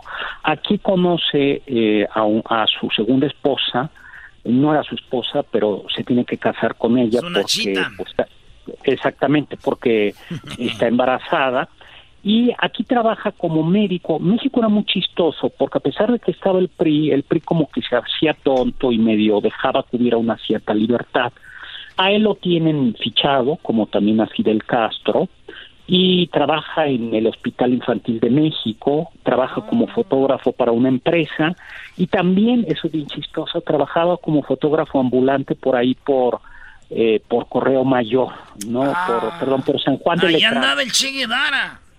Ahí andaba sacando fotos así en, a los niños. Pues había que buscar la chuleta, ¿no? Pues Eh, y aquí es donde conoce a los refugiados cubanos, entre ellos a Fidel Castro, pues que querían regresar a Cuba, ¿no? A, a- a comenzar la revolución. El gobierno de México los pesca, los pesca y el Che Guevara eh, dice que es comunista y que quiere ir a Cuba a hacer la revolución. Nadie sabe bien por qué el gobierno mexicano lo deja salir. Eh, se sabe que eh, lo mismo a, a Fidel Castro, los tienen encarcelados un rato y los dejan ir. Incluso estaban entrenando para ser guerrilleros en Chalco. ¿Qué es ser guerrillero? No manches. En lugar de Este, entrenando Ahí. en Chalco para ir a la, a la con Cuba, chico. y aprendieron y aprendieron bien, ¿no? y aprendieron bien. Sí, en Chalco. Este, la guerrilla consiste en no presentar una guerra frontal, batalla frontal, sino en pequeñas batallas chiquitas de pocos contra el ejército, derrota, este, poner una bomba en un lugar, atacar a, a un camión. Y entonces, claro, como no se, nunca ves al ejército, eh, a un ejército a quien enfrentar, pues es muy difícil comba- eh, combatir a la guerrilla. Salen de Tuxpan, Veracruz, eh, en un yate que se llama el Granma, a Cuba. En Cuba no les va también al inicio Fidel Castro y el Che Guevara, Raúl Castro y otros más. Huyen a la Sierra Maestra, que es una sierra tropical, y por tanto pues se podían esconder. Y para sorpresa de todos, poco a poco, al principio les va fatal, el ejército batista eh, hay que recordar que en ese momento La Habana era como, como Las Vegas, ¿no? Sí, De- oye, mucha gente no sabe eso, Héctor, pero a donde se escapaba la gente a hacer locuras, drogas, sexo, y se iban a... Des, des- ah, era, la, era Cuba era Las Vegas de antes, ¿no? Exactamente, era ya, bueno, el mambo, el danzón, todos esos grandes cabarets con bailables, el ron, o sea, era, era el lugar del reventón total. Además había juego. Ahí andabas. Este, allá, allá andábamos la Choco y yo. en Oh. iba- cada, cada quien en su recámara, eso sí, ¿no? Pero íbamos, íbamos de fiesta a la, a La Habana. Y entonces, eh, y al mismo tiempo lo que había era mucha corrupción y curiosamente la- esta primera revolución cubana no se presenta tan comunista. Entonces incluso mucha gente que tenía tierras, empresarios, dicen, a ver, ya estuvo bien de, de corrupción, a lo mejor estos chavos que están, estos barbudos que están en la sierra no, no son tan malos. Incluso parece que el gobierno de Estados Unidos no ve con tan malos ojos la revolución y para sorpresa de todos, un 31 de diciembre terminan eh, derrocando a- al, al régimen de Batista. Todo el mundo piensa, a veces se nos olvida, pero el Che Guevara, la verdad es que sí era canijo y organizó una serie de fusilamientos, él mismo lo dijo en la ONU, fusiló eh, a lo que él consideraba enemigo de la revolución. Era, un sanguinario. eh, sí, se calcula, eh, él lo dice públicamente en la ONU, dice, fusilamos, fusilaré, fu- fusilamos y seguiremos fusilando, porque esto es una lucha Oye, a muerte contra la, co- contra la revolución. Sí, y como no tenemos mucho tiempo, la cosa es de que el Che Guevara se vuelve tan popular en Cuba que al punto de que lo veían como cubano y tenía puestos como un cubano en la política y después a él terminan con su vida, a él lo mataron precisamente de una manera como él asesinaba, ¿no? ¿Dónde fue que lo mataron? Pues mira, de- después de ser ministro de Cuba, él decide llevar la revolución al Congo y luego a Bolivia. Va a Bolivia como guerrillero y en guerrillero eh, pues lo capturan y lo ejecutan, ¿no? Entonces eh, lo ejecutan. Algunos dicen que en realidad Fidel Castro no lo quería en Cuba porque lo veía como un rival. Y bueno, pues la verdad es que pues era un guerrillero, ¿no? Y y en fin habrá tenido ideales sin duda de justicia. Oye, pero no fíjate qué ideales que el Brody la hizo en Cuba, hicieron lo que quisieron, dijo, el mundo me Eh. necesita y se fue a, a África y luego a Bolivia. Este Brody estaba en su papel. Exactamente, ¿no?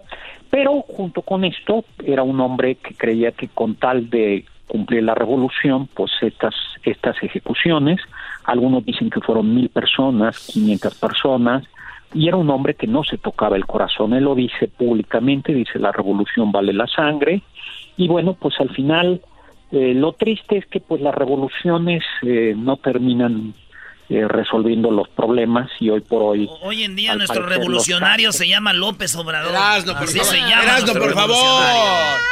Ay, ¿qué tal? No lo digas porque me van a correr de México. Ah, cómo no. Pero- Muy pero bien, pues, bueno.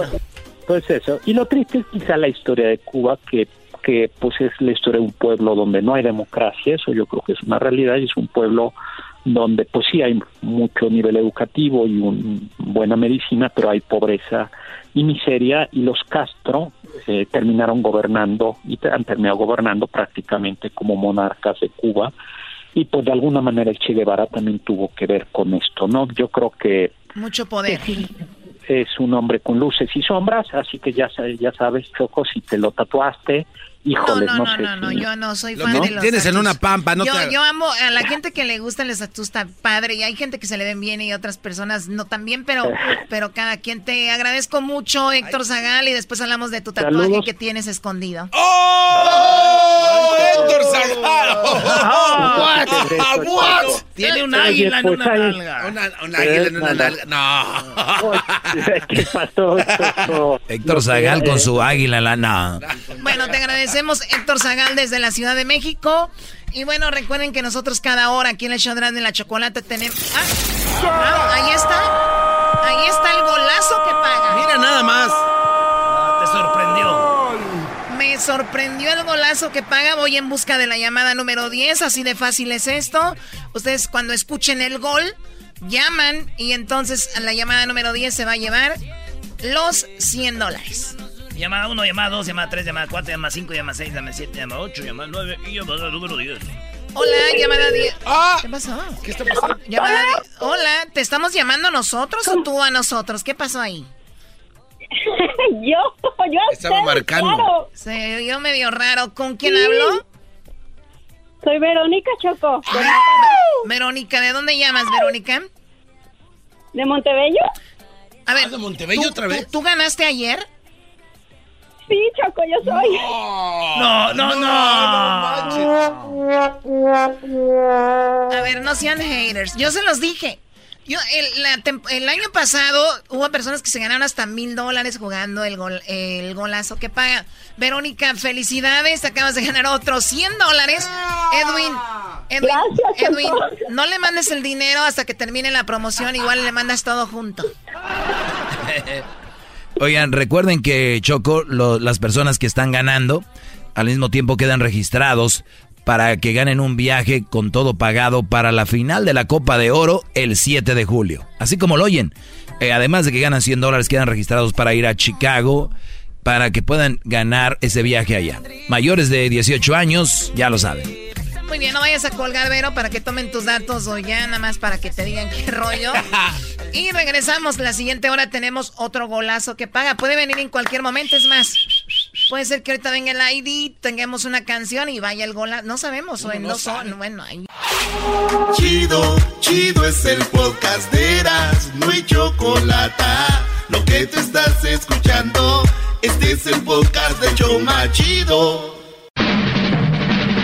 Llegó la hora de carcajear, llegó la hora para reír, llegó la hora para divertir. Las parodias del Erasmo están aquí. Y aquí voy.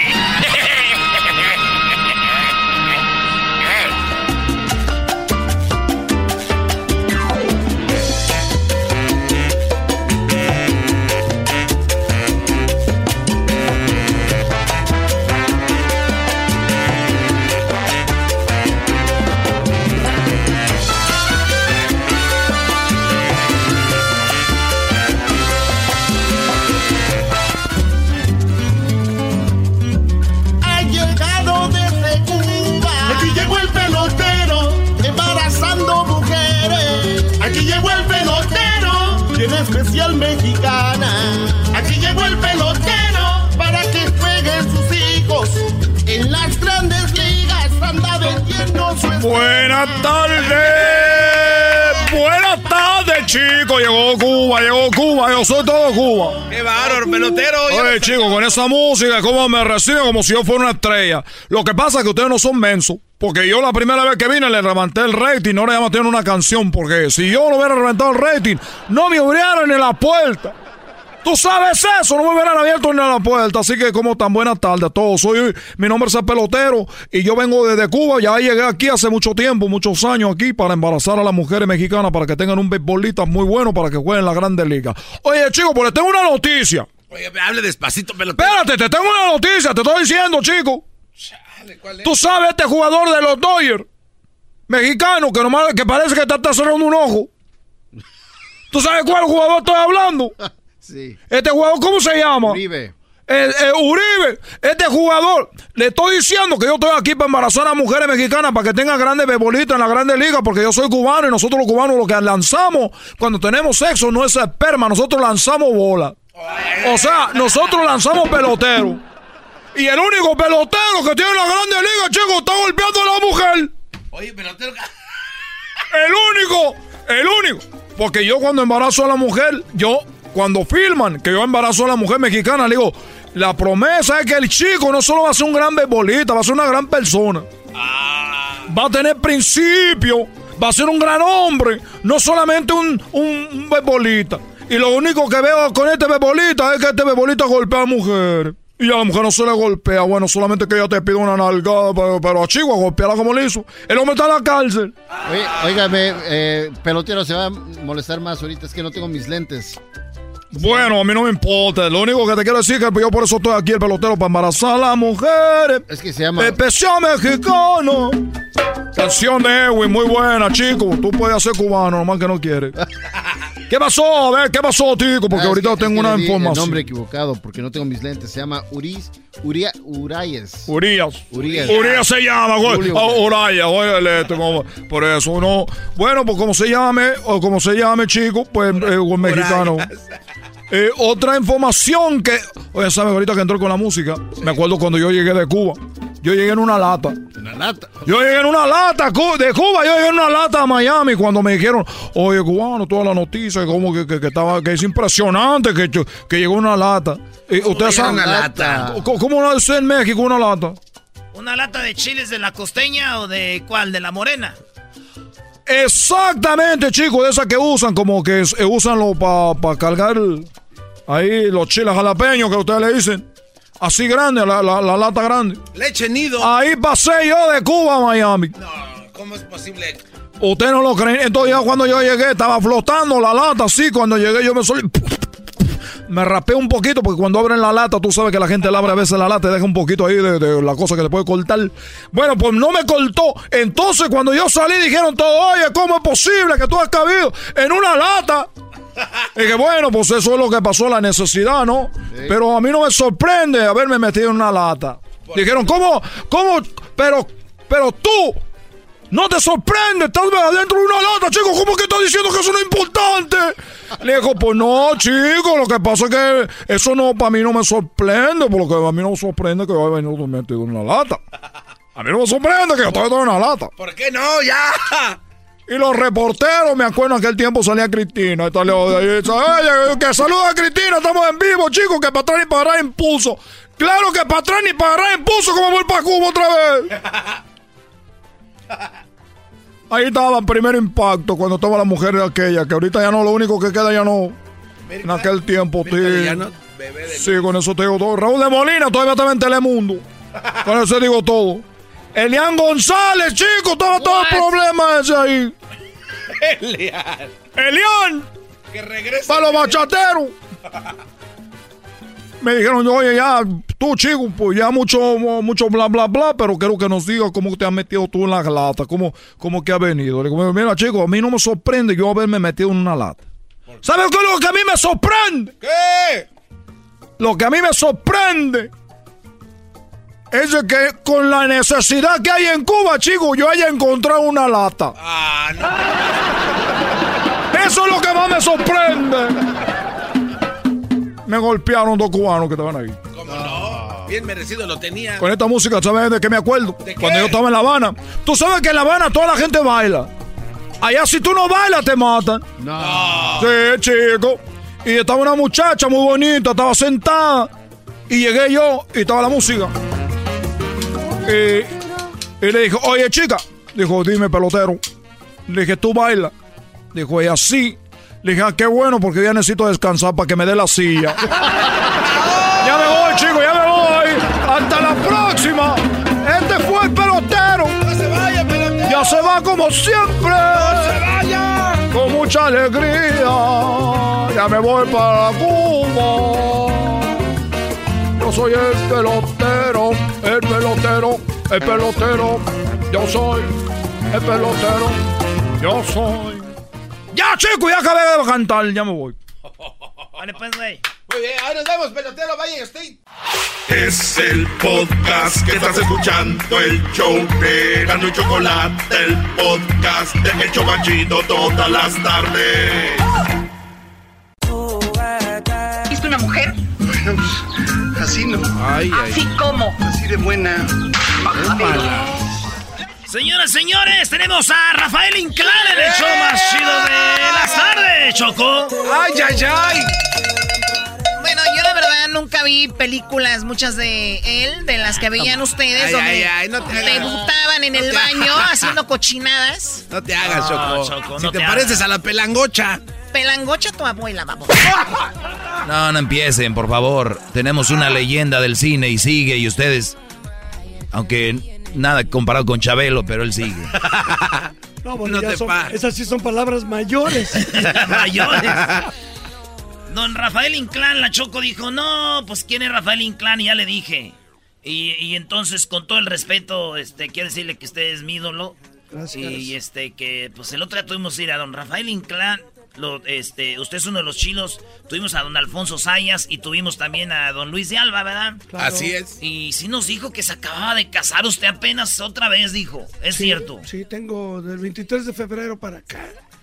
eh, que tengo mi última mi- y mi última mi última el último casamiento ahí estamos ¿Cuántos años tiene? Yo tengo 7 8 Siete, ocho, Choco. O sea, se separan los números, está bien. Sí, para que no Sí, se oiga sí, tan sí. de gacho, ¿verdad? Me gusta. juntos sí se siente. A ver, déjenles digo yo, tiene 78. no, No, no, no, no, no, Choco. Oye, pero escuché que su esposa es 33 años menor, ¿no? 35 35 años menor. sí Muy bien. y esta es la más grande que ¡Ay, hijo de la chu! ¡Chamoy! ¡Ay, mamá, los de la luz! ¡Ya! ay mamá los de la luz eso me suena a, la- a nuestras colonias Sí. Ya viene el del gas, el gas. Oye, Rafael Inclán este, empezó eh, de- desde niño. Su mamá can- cantaba, actuaba y todo, ¿no? Mi mamá y mi tía Elena eran gemelas y en aquel tiempo toda la familia Inclán ha estado involucrada en lo de los carrestos. Mi mamá y mi tía hicieron un dueto que eran las cuatas Inclán y trabajaban pues donde podían, ¿no? Entonces toda la familia ha estado involucrada en esta carrera. Oiga, y, y- y usted es familiar del que muchos conocemos, Garbanzo, el famoso Miguel Inclán, ¿verdad? Es tío abuelo. Sí. ¿Sabes quién era? Tío abuelo. ¿Sabes quién era o no? ¿Cómo no? Ahí, te va, ahí te va la frase. Oye. A ver. Cierra sus ojos. Cierra sus ojos. Ah, ¿Él es familiar de usted? Tío ¿O era abuelo. familiar? Sí, sí, fíjese usted. Ah, ¿qué tal, Ay, Choco, eh? ay. Cierra los ojos. Cierra Parecen de las del, de Porfirio Cadenas de las novelas de la radio. No, no, pero esto era la, aquella de famosa de Pedro Infante y de con nosotros los pobres, ¿no? Ustedes los esa es de esa película, el- la escena esa que hace Miguel Inclán, Cierra que atraca a una viejita y la viejita se queda con la mirada fija y el otro como está robando y un poco marihuano le dice sus ojos. No, y no quería que le quedara en la conciencia, ¿no? Exactamente. Como la asesinaba la pobre viejita. Que no le creara culpa, exacto. Mira qué bonitos sentimientos tiene Fíjate, Choco. mi tío mató a una viejita y, y, este, pero ella feliz, ella contenta, decía que bueno, Dios mío. No, pero no era así, bro, y es del otro. Voy a leer uno de los títulos de las películas de Rafael Inclán, nada más para que se den una cuenta de la desfachatez de títulos. Eh, ¿qué pasó? Las golfas. Ay, ay, ay. Su primera película. Sí, pero aparte fue un éxito en teatro, en las golfas.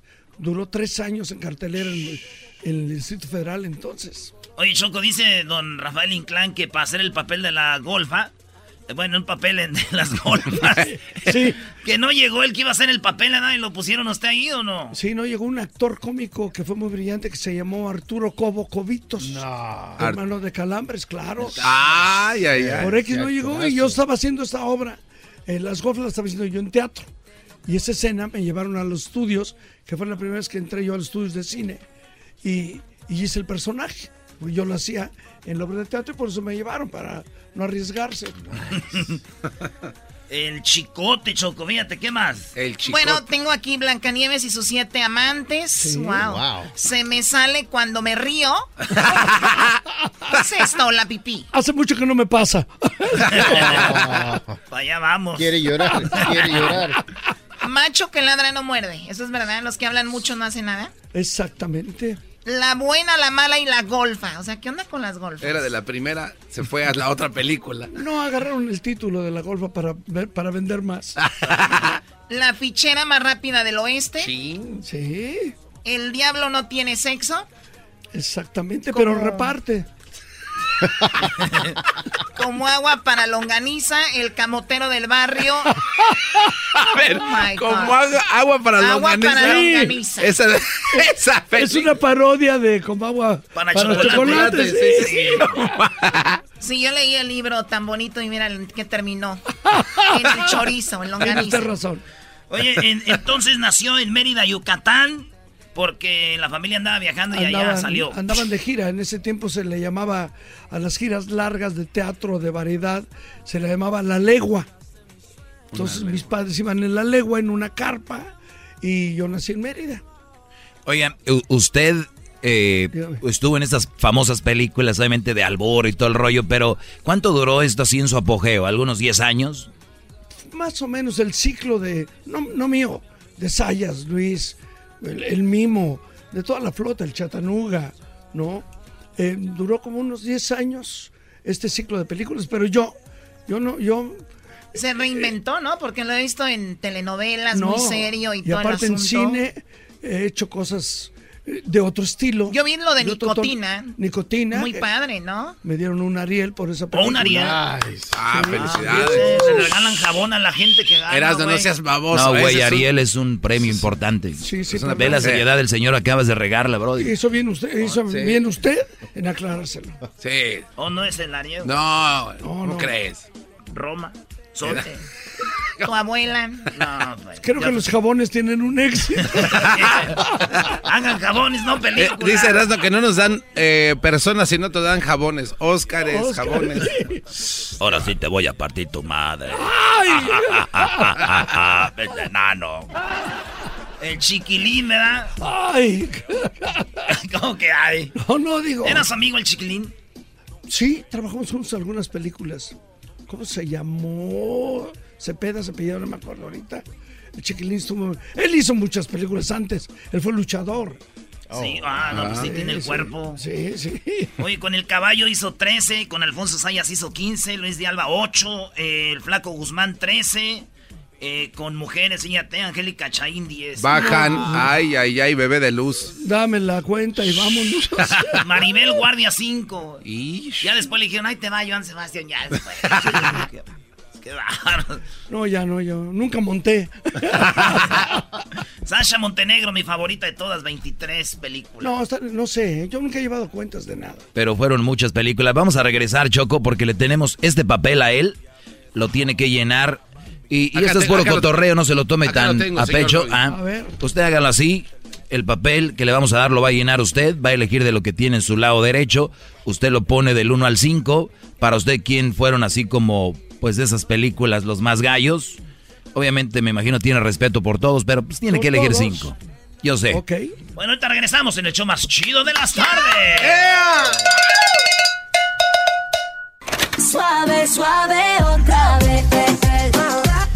Estamos de regreso. El señor Rafael Inclán está llenando un papel y lo tengo yo en mis manos. Dice, top 5 de actores de películas de ficheras de, bueno, Rafael Inclán. Dice, en el lado derecho como opciones tiene Caballo Rojas, Alfonso Sayas, Luis de Alba, Pedro Weber Chatanuga, Flaco Ibáñez, Flaco Guzmán, El Tuntún, César Bono, Andrés García y Paul Ortín. Tiene que elegir cinco. ¿A quién ha elegido eh, este, en este Voy momento? diciendo Sí. Caballo Rojas, Alfonso Sayas, Flaco Ibáñez, Flaco Guzmán y Paul Ortín. Paul Ortiz, son sus cinco. Sí. Luis de Alba afuera. Con todo lo brillante. Sí, lo que pasa es que trabajé muy poco en cine con Luis de Alba. También. Ahí está, Choco. Y así en ese orden se fue. 1, 2, 3, 4, 5. Ah, creo que, que puse el orden del panteón. Ah, no. no, no, desgraciadamente además el flaquito Guzmán, el caballo y Paul Ortín son los fallecidos de estos cinco que elegí. Us- ustedes siempre le echaban muchas porras a Alfonso Sayas, era el que Eh, el más taquillero. Aparte es mi primo. Ah, su primo. Sí, eh, somos Inclán los dos. Él es Alfonso Sayas Inclán y yo soy Rafael Jiménez Inclán. Todos somos primos por la parentela Inclán. Pero Alfonso Sayas era el taquillómetro de oro. Sí, él, no- él nos dijo aquí que le fue muy bien económicamente, pero que sí también tuvo muchas mujeres y andaba ahí de coscolino. Él no lo dijo acá, ¿no? Usted Sí, fue más, más calmado. Soy su primo, pero no su biógrafo. No me pregunten por él. Ya lo que hizo, ya. A ver, tenemos a las mujeres. Yo la verdad no conozco a ninguna, solo a Maribel Guardia, pero di- ah, Lin, Lin May, que vino la semana pasada, Mm, mm, mm. que se ve muy, muy bien. Mejor, Oye, el- mejor que las noviecitas que traen ustedes que están jóvenes. Sí, ahorita quedó enamorado de Lin. Yo, yo aquí te digo, Choco, mi favorita Sasha Montenegro. La mía Lina Santos, con e- a ella sí le dediqué muchas ¿Y no eran canciones? y no eran canciones. Muy bien, a ver, tres opciones. Angélica Chaín era la, la, la güerita ahí Sí. de los, ¿cómo se llamaba? Es la que trabajaba los- mucho con Sayas. Ajá. Ella trabajó más con Alfonso. ¿Cuáles tres, don Rafael Inclán, de estas morras? Son las que... Pues con las que trabajé y que considero excelentes actrices es Maribel Guardia, La Pelangocha y Sasha. ¿Y cuál de ellas, ¿Y cuál de ellas caminaron? Todas siguen caminando. Ah. Desgraciadamente no conmigo, pero sí. Mira, Choco, yo, yo sé que esta entrevista fuera diferente si el señor Rafael Inclán no estuviera recién casado. Esta plática sería, olvídate, sería un éxito. Pero cada que habla, mira la cámara. Entonces, eso es muy. Le digo a los jóvenes, cuídense, porque va a haber un momento. Él ya, ya ha vivido mucho, pero ustedes jóvenes tienen 20, 25 y están así. ¿Estás diciendo que es un mandilón el señor? No, no, mandilón, no. No, yo no lo dije. Por cierto, a los de aquí suelta la sopa. ¿Quién los invitó a ustedes? ¡Cálmate, Canelo! ¡Cálmate, Canelo! Ah, no es cierto, bro. Bienvenidos. Muy bien, pero si fuera diferente, pero esa es otra cosa. Bueno, eh, están en los Estados Unidos, van a tener una gira por todo el país donde Erasmo fue invitado y no quiso ir. Así que eres, un descarado. Loser. Desplante, ¿eh? don No, Rafa? lo que pasa es que yo te, tengo trabajo. Por también. flojo. Don Erasmo, pero ah, vaya, vea, vea, es- chamba. la se me sienta Digo, es el título. Se- a ver, no se es me provocación. Se me sienta, Choco. Choco no quería manchar el nombre del programa. No, hombre. Muy bien, se me sienta. ¿De qué se trata? Es una parodia del cuento tradicional de la Cenicienta. La parodia es un género, es un estilo que ha nacido con el mismo teatro, pues. La parodia política, la parodia civil, la parodia, en este caso de los cuentos, que los hicieron en otro estilo, el mismo Tintán, Resortes, Clavillazo. Todos hicieron parodias de, de cuentos clásicos. Y hacían este- es- este teatro de eso, ¿verdad? Sí, todo. Y entonces Pepe Magaña hizo una parodia de la Cenicienta y yo acabo de entrar, yo empecé el día 9 Ah. de este mes apenas, de recién casado, que estoy... ya me acordé que me lo recordaron. y estoy viviendo en Las Vegas ahorita y todavía tengo un compromiso con Televisa, entonces pues voy y vengo en cuanto tenga que trabajar allá, pero mientras estoy aquí en la Unión Americana trabajando en la Cenicienta, que es muy divertido, por ahí tienen la lista de las fechas, porque yo acabo de entrar. Tienen las fechas No me acá, sé. Minerva, pero está, está viendo Está- el Facebook. Está Sí. mandando textos en Está mandando WhatsApp. textos a no sé quién, a Yo Lobo Feroz. apenas Oye, me Choco. Sí, perdón. No, no, no, no, perdón. Lo que pasa, Choco, es que en esta, en esta obra, a, a diferencia de la Cenicienta, la Cenicienta pierde su zapatilla. En este caso pierde otra cosa, otro... ¿Qué ¿El pierde? brasier? El bra... Oh my God. Sí, Choco, eso va a pasar. ¿Cómo? O sea, Sí. que andan ahí con el brasier a ver a quién le queda. Sí, claro, ese es el chiste igual. Aquí la ventaja es que Niurka calza más de tetas que de zapato. ¡Ay, ay, ay! ¡Ay, mamá, los de la luz! ¡Chamoy! No, no. Oye, ¿y quién le anda calzando? ¿Se puede decir calzar el brasier, no, verdad? Medir, garbanzo. Ah, perdón. Por eso te pasó lo que te pasó. Es que me estoy pensando en Niurka y sus cosas. Ay, ay, ay. Oye, pero, eh, y luego New York es, es muy, muy, muy ardiente. Ya imagino la obra. En Los Ángeles, ¿cuándo van a estar? A ver, ya. A ver, a ver, este, ¿quién sabe? Sacramento, creo, ¿no? El 8 de septiembre. Sí. ahorita, nos, lo- ahorita nos van a dar ahí, los vamos Sí, a poner. Por machín. favor, porque yo acabo de entrar. Digo, A mí no me echen la culpa. No me sé el texto y quieren que me sepan las fechas. Choco, pues me imagino que tú vas a Ay, ir, ¿no? mamachita. Oye, imagínate, en don. oh, acá tenemos, ahí les va. Fresno, van a estar el 26 de abril. Sa- sa- saludos a San José. Ah, Empezamos al revés, ¿verdad? Con los que ya hicimos. ¿Quién, quién- quién es esto? Empezamos en Las Vegas. Erasmo no sabe leer. A ver, ¿Cómo sac- no? el, sac- el Sacramento. San Antonio, Texas, Ah. señores, 11 de mayo. Ya pasó. Houston, No. 12 de mayo. Ya pasó. Ya pasó. Las Vegas, 16 de mayo, para allá van. Pues Sí. es que como ahí vive la, la, la mera mera, digo. Si claro. no hacen aquí, no, no voy. Te quiero ver. Phoenix. Phoenix, Eres- 17 de mayo. Tucson, 18 de mayo. Sacramento, 19 de mayo. Omaha, 31 de mayo. Kansas City, eh, 1 de junio. Saludos a eh, allá Tulsa, el 2 de junio. Denver, el 14 de junio. Salt Lake City, 15 de junio. Anaheim, el 16 de junio. Eh, luego en Fresno, 26 de abril. San José, 27 de abril. Salinas, California, eh, 28 de abril. De Dallas, ya está. Del año que viene. Del año que viene este.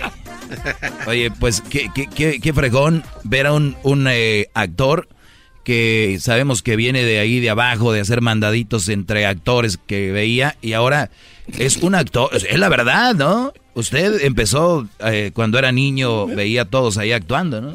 Sí, a la familia. Claro. No me llevaban mucho a los foros. No. Me llevaban a los teatros, a las carpas, a los cabarets de niño para porque la familia andaba en todo esto. A lo que voy, usted ha hecho de todo y ya está, ha hecho novelas de personajes Sí, muy y he hecho películas también en serio, como Nicotina. Ahorita vi una imagen Sí, sí, de una sí. película de Nicotina, eh, con Arturo Rimster, que es un cineasta connotado del cine llamado intelectual. También, también hemos trabajado con él. O sea, pues un actor debe de manejar los diferentes géneros. Y creo que se, se ha logrado. Qué chido. Y luego en la de nicotina se les voy a quemar la película, explota todo, güey, se acaba. Eh, Eh, Erasno, Erasmo, por favor. cálmate. Qué bárbaro. No, sí, Eras, no tiene razón. Sí, ya. También la de Avengers. Explotó el productor. Oye, en Estados Unidos un actor pega una película y se hace millonario. Eh, ustedes hicieron muchas películas. ¿Les fue bien? Yo espero que con la cuarta transformación. Oh, no le dé cuerda. No le dé cuerda, don Rafael, a este amador de AMLO. Que yo soy, yo soy amador. ¿Amador? Sí. Como don Amado que dijeron. Yo, soy este fan de Obrador. ¿Hace usted bien? Sí. ¿Usted no? No, yo nomás soy Obrador. Muy bien, bueno, Rafael Inclán, pues fue un gusto platicar con, usted. Muchas gracias. Y le deseamos mucho más éxito y que siga trabajando. El otro día escuché que, que, dijo usted que quería llegar como López Tarso, ¿verdad? Que él sigue trabajando. Que quería López Tarsear en cuanto a seguir trabajando a los noventa y tantos, si los vivo. Es un sueño mío conocer a don Ignacio López Tarso. No, sigue haciendo teatro y hace dos funciones. Eso es maravilloso. Hizo un disco de los corridos, güey. Sí, ¿te acuerdas? En el año de 1994, cuando la revolución llegó, les gritaba a todos los muchachos: ¡Viva Zapata! sí, don Ignacio. Está muy bien. Bueno, don Rafael, vámonos a, despedir. Sigan aquí en el show más chido de las tardes, porque ahorita viene el doggy. Y luego después, recuérdense que tenemos el golazo que paga, donde gana 100 dólares cada que salga el... Doggy, ya dile a los de suelta la sopa, güey. Esta es una fiesta privada, a mí no me gusta este tipo de cosas. Gracias. Muchas gracias. Gracias. Si te gusta el desmadre, todas las tardes yo a ti te recomiendo Eran muy la chocolata. Es el chomachito con el maestro Doggy. Son los que me entretienen del trabajo a mi casa.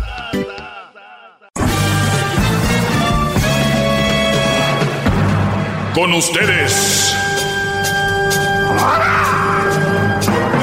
El que incomoda a los mandilones y las malas mujeres mejor conocido como el maestro. Aquí está el sensei. Él es el doggy. ¡Oh! ¡Bravo! Qué alegría, maestro, verlo. Qué barro. ¿Qué pasó? Qué alegría verlo. No, ¿de qué? Ah, ¿ya? ¡Ya! Mm.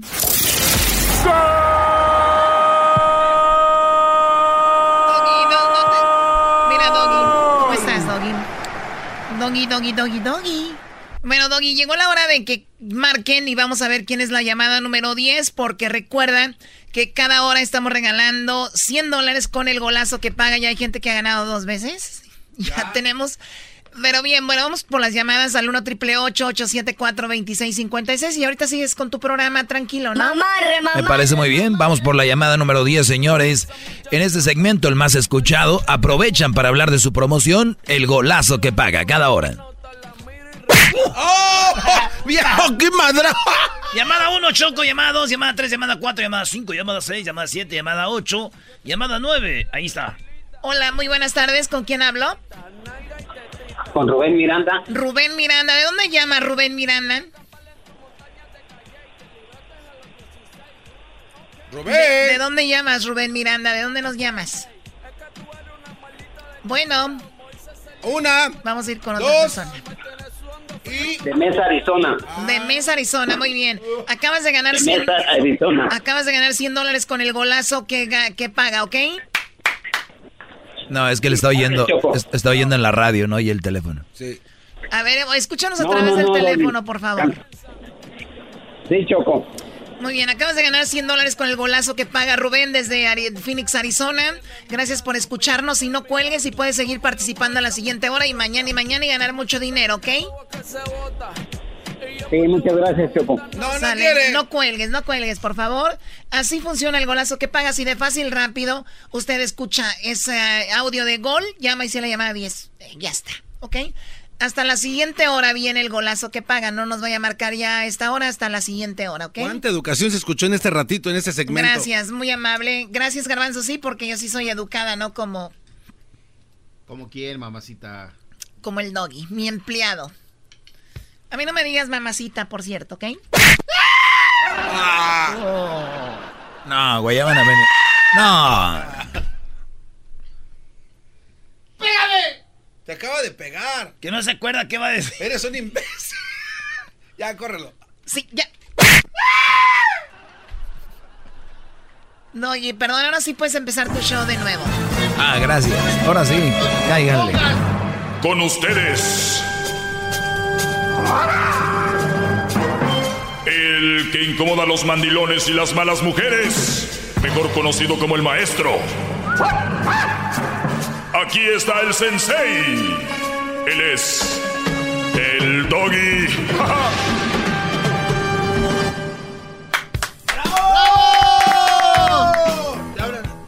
Nacha y Teti. Nacha y Teti. Le mandando Ya, besos, Brody, concéntrate acá. Tú te emocionas de todo, Garbanzo. Por eso estamos como estamos. Por eso la radio se fue al carajo con el perrón de la mañana. Por andar saludando a todos los que pasaban. Es que le estaban mandando un mensaje a usted. Sí, ya vi, ya le dije que hola, le mandé un beso y ya. Se los he dado des- así, para que de lejos. en corto. Y más. Bueno. Muy bien. Dice que ya lo voy a bajar a mi desmadre, ¿no? Y el Brody iba caminando al desmadre.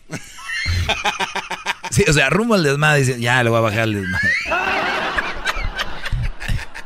Ya me voy a calmar. Es usted más chistoso que Erasmo en los chistes, ¿no? Yo le he dicho, pero nadie me cree. Ya va a ser mi segmento, pero yo como mi humildad y como soy muy noble, no quiero aprovecharme y decir, ah, me voy a adueñar de este programa. Señores, les voy a platicar a ustedes una bonita... Eso hay un ruido, a ver. Estás viendo videos de motos, Brody. Qué bárbaro. Ese diablito no tiene. Oye, bro, ¿a qué vienes, en serio? Es que. Tómate el día, Brody. cuando uno vive Tú, en tú una- tómate el día. Para lo que haces lo puedes hacer de tu casa. No, es que vivo en una Y así casa no te tiene que cubrir la aseguranza aquí gastando por ti. Tú bien sabes que vivo en una casa de cartón. No, tengo No, en serio, para lo que... Mira, te pones en tu computadora, manda lo que vas a mandar y ya, Brody. ¿Neta? Manejas todo el tráfico, te estás acabando tu camión. Bueno, lo que queda de tu camioneta. Hoy. Ah, es eso.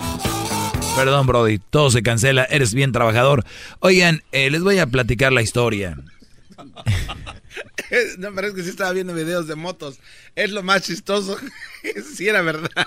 Es que cuando pasan por la pasarela se escuchan las muchachas. Les voy a platicar, muchachos. Oigan esto, a todos mis brodis. Este es algo para que tengan en mente. A ver. No, no, no. ¿Quiere que le baje la luz un poquito o así está bien, maestro? Sí, de- yo no sé por qué hay luz. Un poquito más. Yo soy más dark. Bien, ok. Va a pintar las uñas negras como Palencia. Órale, esclavos, bájenle la luz al maestro. Vale, eso. Buenas tardes. A través de estas ondas radiales quiero platicarles a ustedes la historia de El Príncipe. Ujú. Así es. No, la música no me gusta. Siento que estoy teniendo relaciones sexuales. ¿Usted pone ese tipo de música para tener relaciones sexuales? Claro, Brody. Todos los elementos cuentan a la hora de un buen...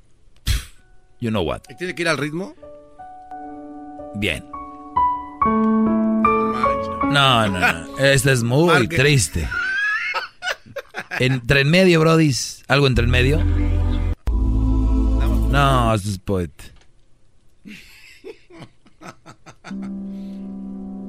Bien. No, melo piano. ponga. Había una vez un hermoso príncipe. Sí, sí. Un hermoso príncipe. Y no digo hermoso porque yo digo, ay, qué guapo, qué hermoso. Sino que en sí era un, un príncipe hermoso, fino. Este Brody caminó en su caballo blanco y él portaba una capa y una coronita. O sea, estos güeyes son príncipes y andan con su corona para todos lados. Yo creo ni para bañarse la quita. Y el Brody iba en su caballo mientras volaban las, las palomas.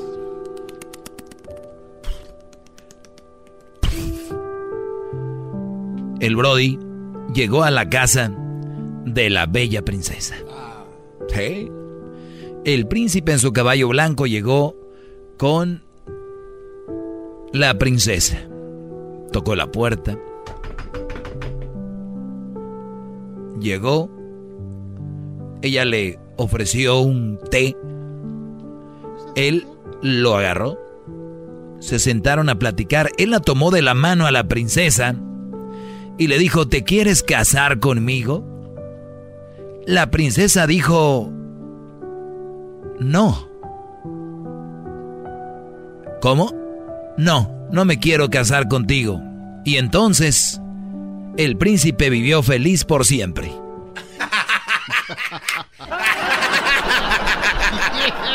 ¡Bravo! ¿Te quieres casar conmigo? No. Y el Brody fue feliz por siempre. ¡Qué bárbaro! No. Desde entonces, él va a pescar, va de cacería, a parrandear todos los días con sus amigos, toma cerveza, fumaba, tomaba whisky y se emborrachaba hasta caerse de la silla. Todas las veces que se daba, le daba la gana, jugaba fútbol, póker o pócar, eh, comía caviar, mariscos, porque pues le alcanzaba el billete para todo. De, imagínense lo que gastan en zapatos, bolsos, y que aquí, que acá, que aquí. La ropa, eh, la ropa tirada en la silla del comedor y tenía sexo todos los días de la semana. Óiganlo bien, tenía sexo todos los días de la semana con las vecinas, amigas, eh, alguna que otra ahí que le daba su lana. Coqueteaba por Facebook, abiertamente coqueteaba, le daba like a quien le daba su gana. Hablaba y chateaba con quien le daba su gana. En Instagram mandaba mensajes, daba likes, hacía todo. Sí, orinaba, o sea, miaba, salpicaba todo con la puerta del baño abierta. Cantaba eructando. O sea, imagínense. Amorcito corazón. Tengo sensación de beso. Cantaba eruptando. Se rascaba los testículos del Brody cada vez que quería y donde quería. Veía fútbol todo el fin de semana. Nunca nadie le reclamó nada y vivió feliz por siempre. Fin. Ay, ay, ay. Qué historia tan más hermosa. Tengo que decirles que ahorita mientras decía esto, se me salieron las lágrimas. ¡Qué bárbaro! ¡Bravo! ¡Bravo! No lo ponían a hacer pan de coco. De coco. Oiga, pero le queda muy rico, ¿eh? Buenazo este. A Edwin lo ponen a hacer pan de coco. lo ponen a hacer. Señores, buenas tardes. Buenas tardes, Doggy. Eh, pues vamos con algunas llamadas, ¿no? De una vez, porque ahorita voy a arrancar con mi tema. Eso fue, ya saben, lo que fue. Eh, ah, me identifico rápido y voy con las llamadas de, de los que están esperando acá. Son muchas, regreso rapidito. Denme 20 segundos, cuéntenme. Más, más, mucho más. Con el y quieres más. Llama al 1 triple 874 2656.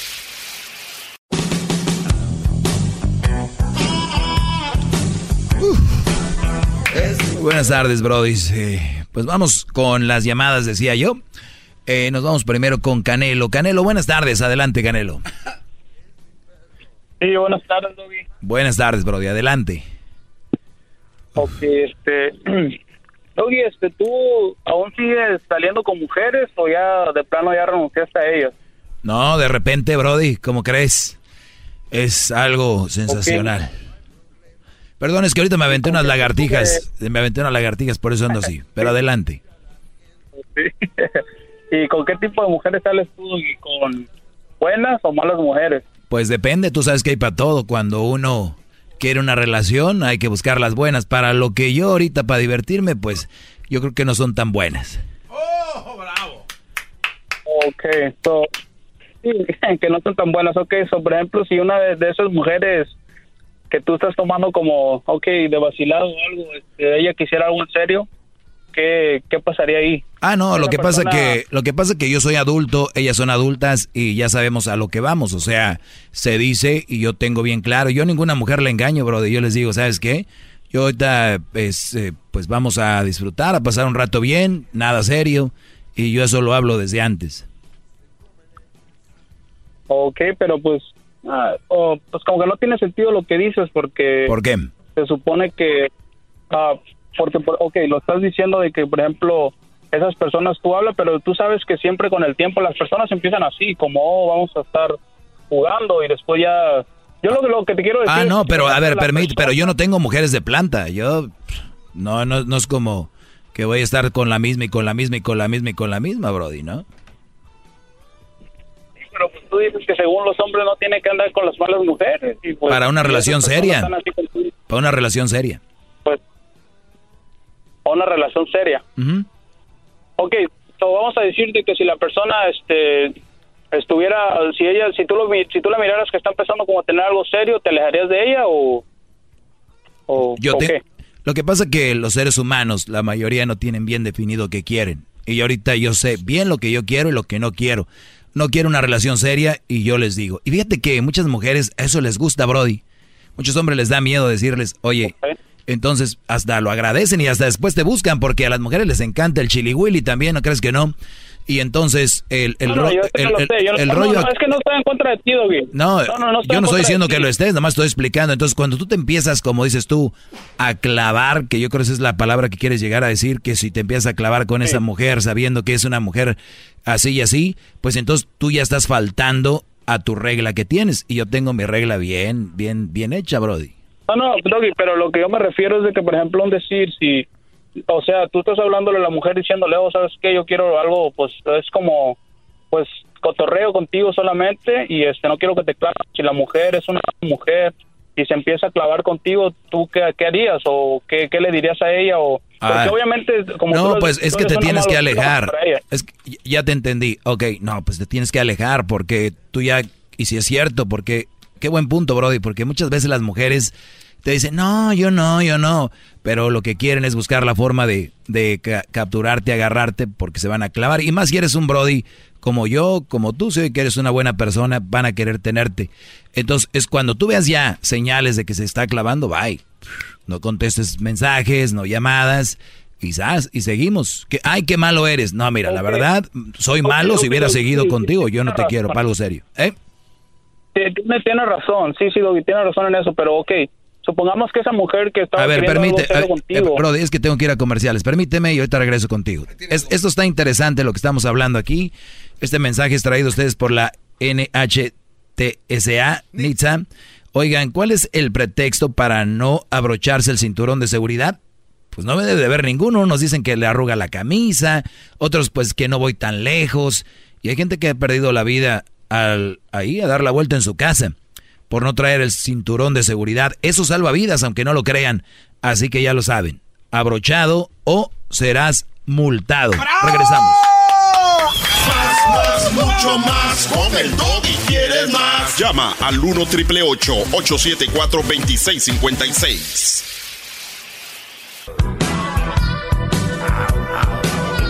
Hay cosas que no se analizan y se dicen, y más cuando se vuelven populares, todo, repetición. Ya ve cómo es Erasmo, maestro. Oye, pues son como dominó, ¿no? Cae una fichita y todos...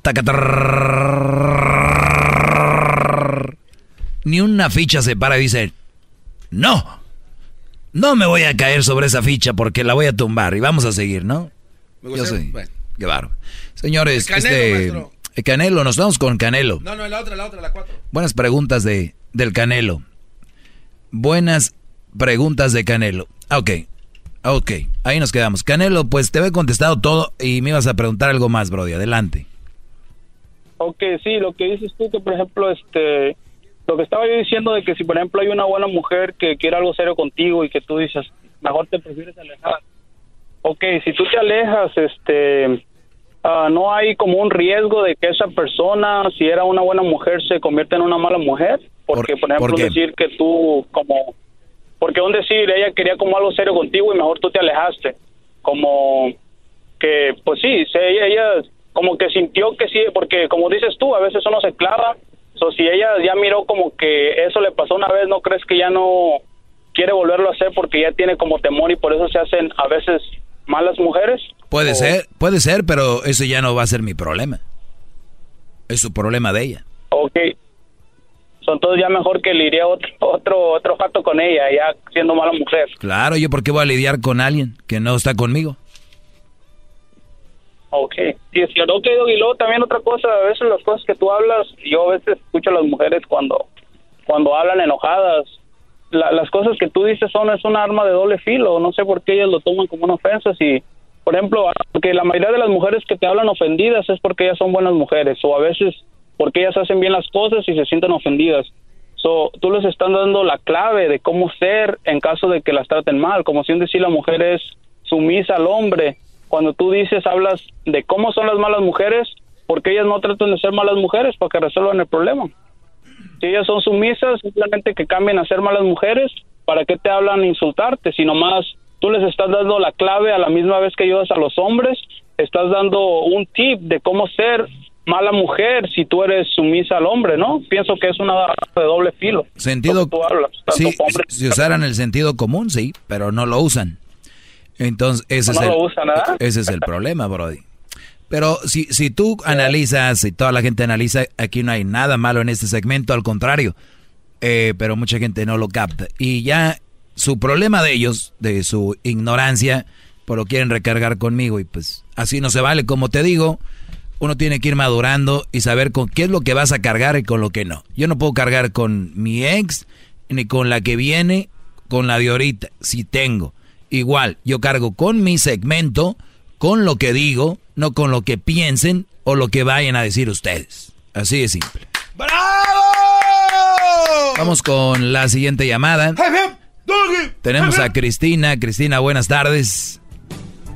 tardes, este, la persona que me contestó me dijo que le pidiera por favor que me dejara terminar mi pensamiento y no me colgara. A ver, otra vez. Usted le pidió a la persona que contestó, le dijo, oye, dile al doggy que me deje decir mi pensamiento y no me cuelgue. ¿Eso le dijo? Exactamente. ¿Y qué le dijo el muchacho? Exactamente eso. Ah, ok. Él, él le digo a ella. Ah, ok. O sea, le está poniendo es- eh, traicionero. Un traicionero, ¿qué va? Muy bien. Adelante, Cristina. Bueno, ayer usted estaba hablando de las... Perdone que mi garganta la tengo horrible. No se preocupe, estamos igual. Ayer cuando le quise decir de lo que dije y de lo que le quería decir es, ustedes como hombres siempre tienen el trabajo más fácil aunque piensan que lo tienes más difícil. Porque nosotras como madres no tenemos ni fines de semana ni vacaciones. Nosotros somos enfermeras, madres y lo que sea 24 horas al día, 7 días a la semana. Nadie nos da un break ni aunque estemos enfermas. Porque si uno está enferma y muriéndose, le dice a mi hijo, quiero, tómate una pastilla, quiero comer. O el marido, tómate una pastilla, quiero comer. Y este, la persona que ahorita estaba hablando con usted, el hombre que dijo eso, exactamente lo que él está diciendo pensamos nosotras, pero a nosotras no nos oyen. Oh, pobrecitas, no, nadie, la- nadie las oye a ustedes. Eres. Y ustedes dicen que no usamos el sentido racional. Sí lo usamos.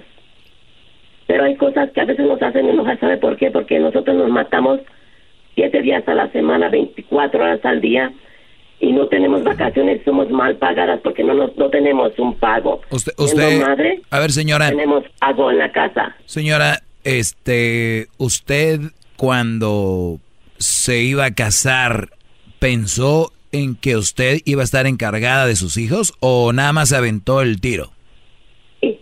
Sí. Sí lo pensó. Yo sabía. Muy bien. Yo sabía en lo que me metía. ent- Entonces ya Yo sabe, eh, eh, entonces, a ver, esto lo estoy viendo como una queja. Número uno, si usted ya sabía, no se puede quejar. Número dos, el usted no venga a mentir aquí que usted trabaja 24 horas al día porque usted duerme y no me diga que no duerme porque es una mentira, se me dice que no. ¿Usted duerme sí o usted duerme sí o no? Sí dormimos, pero no tanto Perfecto. como ustedes. Me mintió. Me mintió, me echó mentiras. Sí, a- a- públicamente a nivel Yo, nacional. yo sé que muchos hombres que me están oyendo se la creyeron y dijeron, sí, cierto, 24 horas. Usted lo dijo cuando se enferman. No todo el tiempo están enfermos los niños. Si sus niños se enfermaban todo el tiempo y no le dejaban dormir hasta ahora es que usted era una mamá que no los alimentaba bien. ¡Oh! Por donde sea. Dígame, si usted viera a mis hijos, mis hijos se enferman bien, no se enferman y se enferman, no duran enfermos. ¿Por qué? Ah, entonces, ah, entonces punto a mi favor. Entonces sí dormía 24. No, no dormía, como dice usted que no dormía, que usted 24 horas dormía. Entonces mintió otra vez. No se desvelaba tanto. No, cuatro a seis horas es lo que Ah, duermo. chale.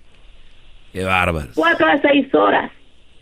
¿Cuántos años Porque tienen sus hijos? ir al baño, ¿Cuántos años a tienen sus hijos? ¿Cuántos años tienen sus barro al hijos? baño. ¿Cuántos años tienen sus hijos? cinco. ¿Cuántos? 25. Chiquitos. ¿Cuántos años tienen? Años de cuatro y cinco años. Que le tienen miedo a la oscuridad. Cuatro y cinco años. Solos al baño. Muy bien, déjeme decirle algo para que ya deje de estarse quejando. Mire, esos niños a los siete, Oiga, a los una- siete nomás una años. cosa más. Permítame, también tiene que escucharme usted. A los, a los, Una, una, una a los siete años esos niños ya se van a ¿Sabe poder levantar y se van a poder ir a orinar solos. Y, y no van a tener miedo si tienen una buena guía. Si, si esos niños a los siete años no pueden ir a orinar solos, estamos hablando de que es una mala guía usted. ¿Qué más? Yo los dije siete años. Yo no dije siete años. Dije que para los siete años, no estoy diciendo que tengan siete. Ok, ahora déjeme decirle una cosa, ¿sabe qué? Usted es un frustrado que batea para el otro equipo, para el mismo equipo. Y por O sea, eso se o sea, ya no mal. pudo, ya no pudo y ahí acabó la doña. Ya, ya no pudo y ya colgó. O sea, a ver, ya les tumbé su rollo. Brodis, ustedes van a escuchar a las mujeres decir esto. Es que nosotras, es que no sé qué. Esa señora tiene, es mentira, ella no tiene esos hijos con esa edad. Para la voz que yo lo oigo, tiene hijos más grandes. ¿Como de cuántos años? maestro? Entonces le dio vergüenza que yo le había preguntado porque iba a decir, pues 18 y 25. Ay, no pueden ir al baño juntos, solos. Digamos que la señora sí tiene esos niños. Señoras, siete años. A esa edad ya se tienen que levantar solos. Porque ustedes son unas gran madres y todo. Me imagino que las llenaron de regalos el día de las madres. Es lo menos que pueden hacer enseñar a sus, a sus niños a esa edad ir al baño. 8, 7 años, ya. ¿Ok? Y de ahí para el real van a dormir porque pobres casi no duermen, casi no tienen tiempo. No, hombre, pero si las oyes y las dejas y alguien no les contradice nada, se las creen. Y por eso está el rollo así. Buenas tardes, Isabel. Hola, Hola. hola. Eh, apaga tu radio, por favor, no te oigo muy bien ahí, sí. Speaker o algo. Uy, se escuchó peor, maestro. Ah, ya, ya se compuso, maestro. Yo le estoy dando los reportes de lo que está pasando en el teléfono. Bueno, Sí, soy Isabel. Ok. Con tu comentario, adelante. Ok, mi comentario es que las mujeres a veces tenemos la culpa que los hombres jueguen con nuestros sentimientos porque a veces damos todo esperando nada a cambio. Y tenemos que hacernos un poquito más como ellos para que no jueguen tanto con nosotros. Tenemos que aprender a defendernos y hacernos un corazón un poquito más de piedra. Los hombres tienen corazón de piedra, ¿verdad? Muchas veces no, pero muchas veces sí. Y tenemos que aprender a defenderse. Ok, pues ahí está el mensaje, muchachas. Pongan su corazón, como dijo Lucía Méndez. Corazón de piedra, corazón. Corazón de piedra. Gracias por llamar, Isabel. Oiga, maestro. Gracias. No cante así porque a veces por eso lo critican, de que usted batea para el otro. Qué bonita canción. Corazón de piedra, corazón. ¿Qué? Corazón de piedra. Por cierto, ya terminó de hacer su... Corazón de piedra, corazón. Buenas tardes, Lalo. Lalo, Ya se fue. Lalo. Ra, ra, ra. ¿Se fue Lalo? Sí. Ahorita yo creo que estaba en el baño. A ver, vamos con eh, Rafael. Rafael, buenas tardes. Adelante, Rafael. Maestro, buenas tardes. Buenas tardes. Es un privilegio estar hablando con usted, maestro. Ahorita venía manejando y, y créame que venía con la cabeza inclinada pensando en usted, maestro. No me importa arriesgar mi vida. Oye, eh, no, no, no hagas eso. Con cuidado, Brody. No hagas eso. Adelante, ahora sí. con- Estoy a los pies del Garbanzo. maestro. ¿Quieres que le dé un beso? Dime, da- dame órdenes, por favor. Rafael, dame órdenes. Garbanzo. Sí. Jetas de Mike Wazowski cuando le aspiraron la boca. Monster Inc., qué buena película, maestro. La vimos juntos, usted y yo, ¿se acuerda? Sí, bro. Nos compró palomitas y venía con un juguetito. ¿Qué- Oiga, maestro. A ver, vamos a, a analizar esto porque cuando habla el garbanzo siento que se alenta esto. Parece la ranchera de Monterrey. Buenas tardes, bro. Sí, maestro, quiero hacerle una pregunta a usted que todo lo sabe. Quiero que me diga por qué si el, el garbanzo ve los avistamientos de los ovnis, ¿cómo es que no pudo ver el avistamiento de Jaime cuando se metió con Erika? Cuélguemele este cuate en este momento. Si somos amigos, cuélguele. ¿Qué, qué eso qué? Ay, ay, solo queda decir corazón de piedra, corazón, corazón de piedra, corazón. Garbanzo, maestro, ¿ves mini- min- cosas diminutas en el viento a una ve- velocidad impactante y no puedes ver a aquel güey ahí tomándose su tiempo? Sí, lo vi. No ve que le caí de sorpresa a aquella y andaba como helicóptero. La jij. Bueno, algo más, Brody. No, muchas gracias, maestro, y, y cambia el garbanzo ya, ese no aprende nada. Rafael. Ya mejor deme, deme chance de estar ahí con usted, maestro. Yo le voy a poner su pomadita en la espalda para que no se le cuartee la piel. Recuerda que voy por las ovejas descarriadas, no las que ya están en el camino. Rafael. Rafael. Sí, dime, garbanzo. Hip hip. Doggy. Hip hip. Doggy. Hip hip. Espérate, está atragantando, güey. Doggy. Gracias, Gracias, Brody. maestro. Gracias, cuídate mucho, Brody. Le caes de repente de caballazo. Tienen que estar Oigan, pues en México la corrupción no para. Ahora el América ocupaba un día más de descanso. Sí, como ustedes lo oyen, la corrupción en México sigue y el América tenía que jugar mañana. Pero Miguel Herrera dijo que estaban cansados los jugadores y, y la federación le pagaron un dinero, ya se sabe del maletín, que se entregó a la federación. Y el América... Oiga, no, es, eso es una fa- farsa. Es una mentira, eso no. No, lo que pasa es que es muy chistoso que la América, yo creo en alguna ocasión ha hecho alguna tranza y ahora creen que todo es tranza, pero movieron el partido para el jueves. El América descansa un día más, al igual que León, ¿no? ¿Cuándo jugó León? El León jugó el sábado, ¿Y Águilas? o el León jugó el domingo, sábado, El sábado. Y las Águilas el domingo, ¿no? y el América el domingo. Entonces, si, se mueve un día, es obvio que tiene León un día extra. Y el América también. No, o sea, tiene dos el León, uno el América. Por eso el León va a descansar más. Exacto, entonces es injusto para... O sea que est- están, están mal cuando dicen el América, obvio que León va a descansar un día más también. No, si hubieran jugado el mismo día, no, obviamente no. No, pero... Pero ju- Jugó León el sábado. Entonces León tiene dos días más de descanso. Exactamente. Pues yo no sé. La cosa aquí es de que no se metan esas cosas en la, en la cabeza. Movieron los partidos de jueves y domingo. Será eso.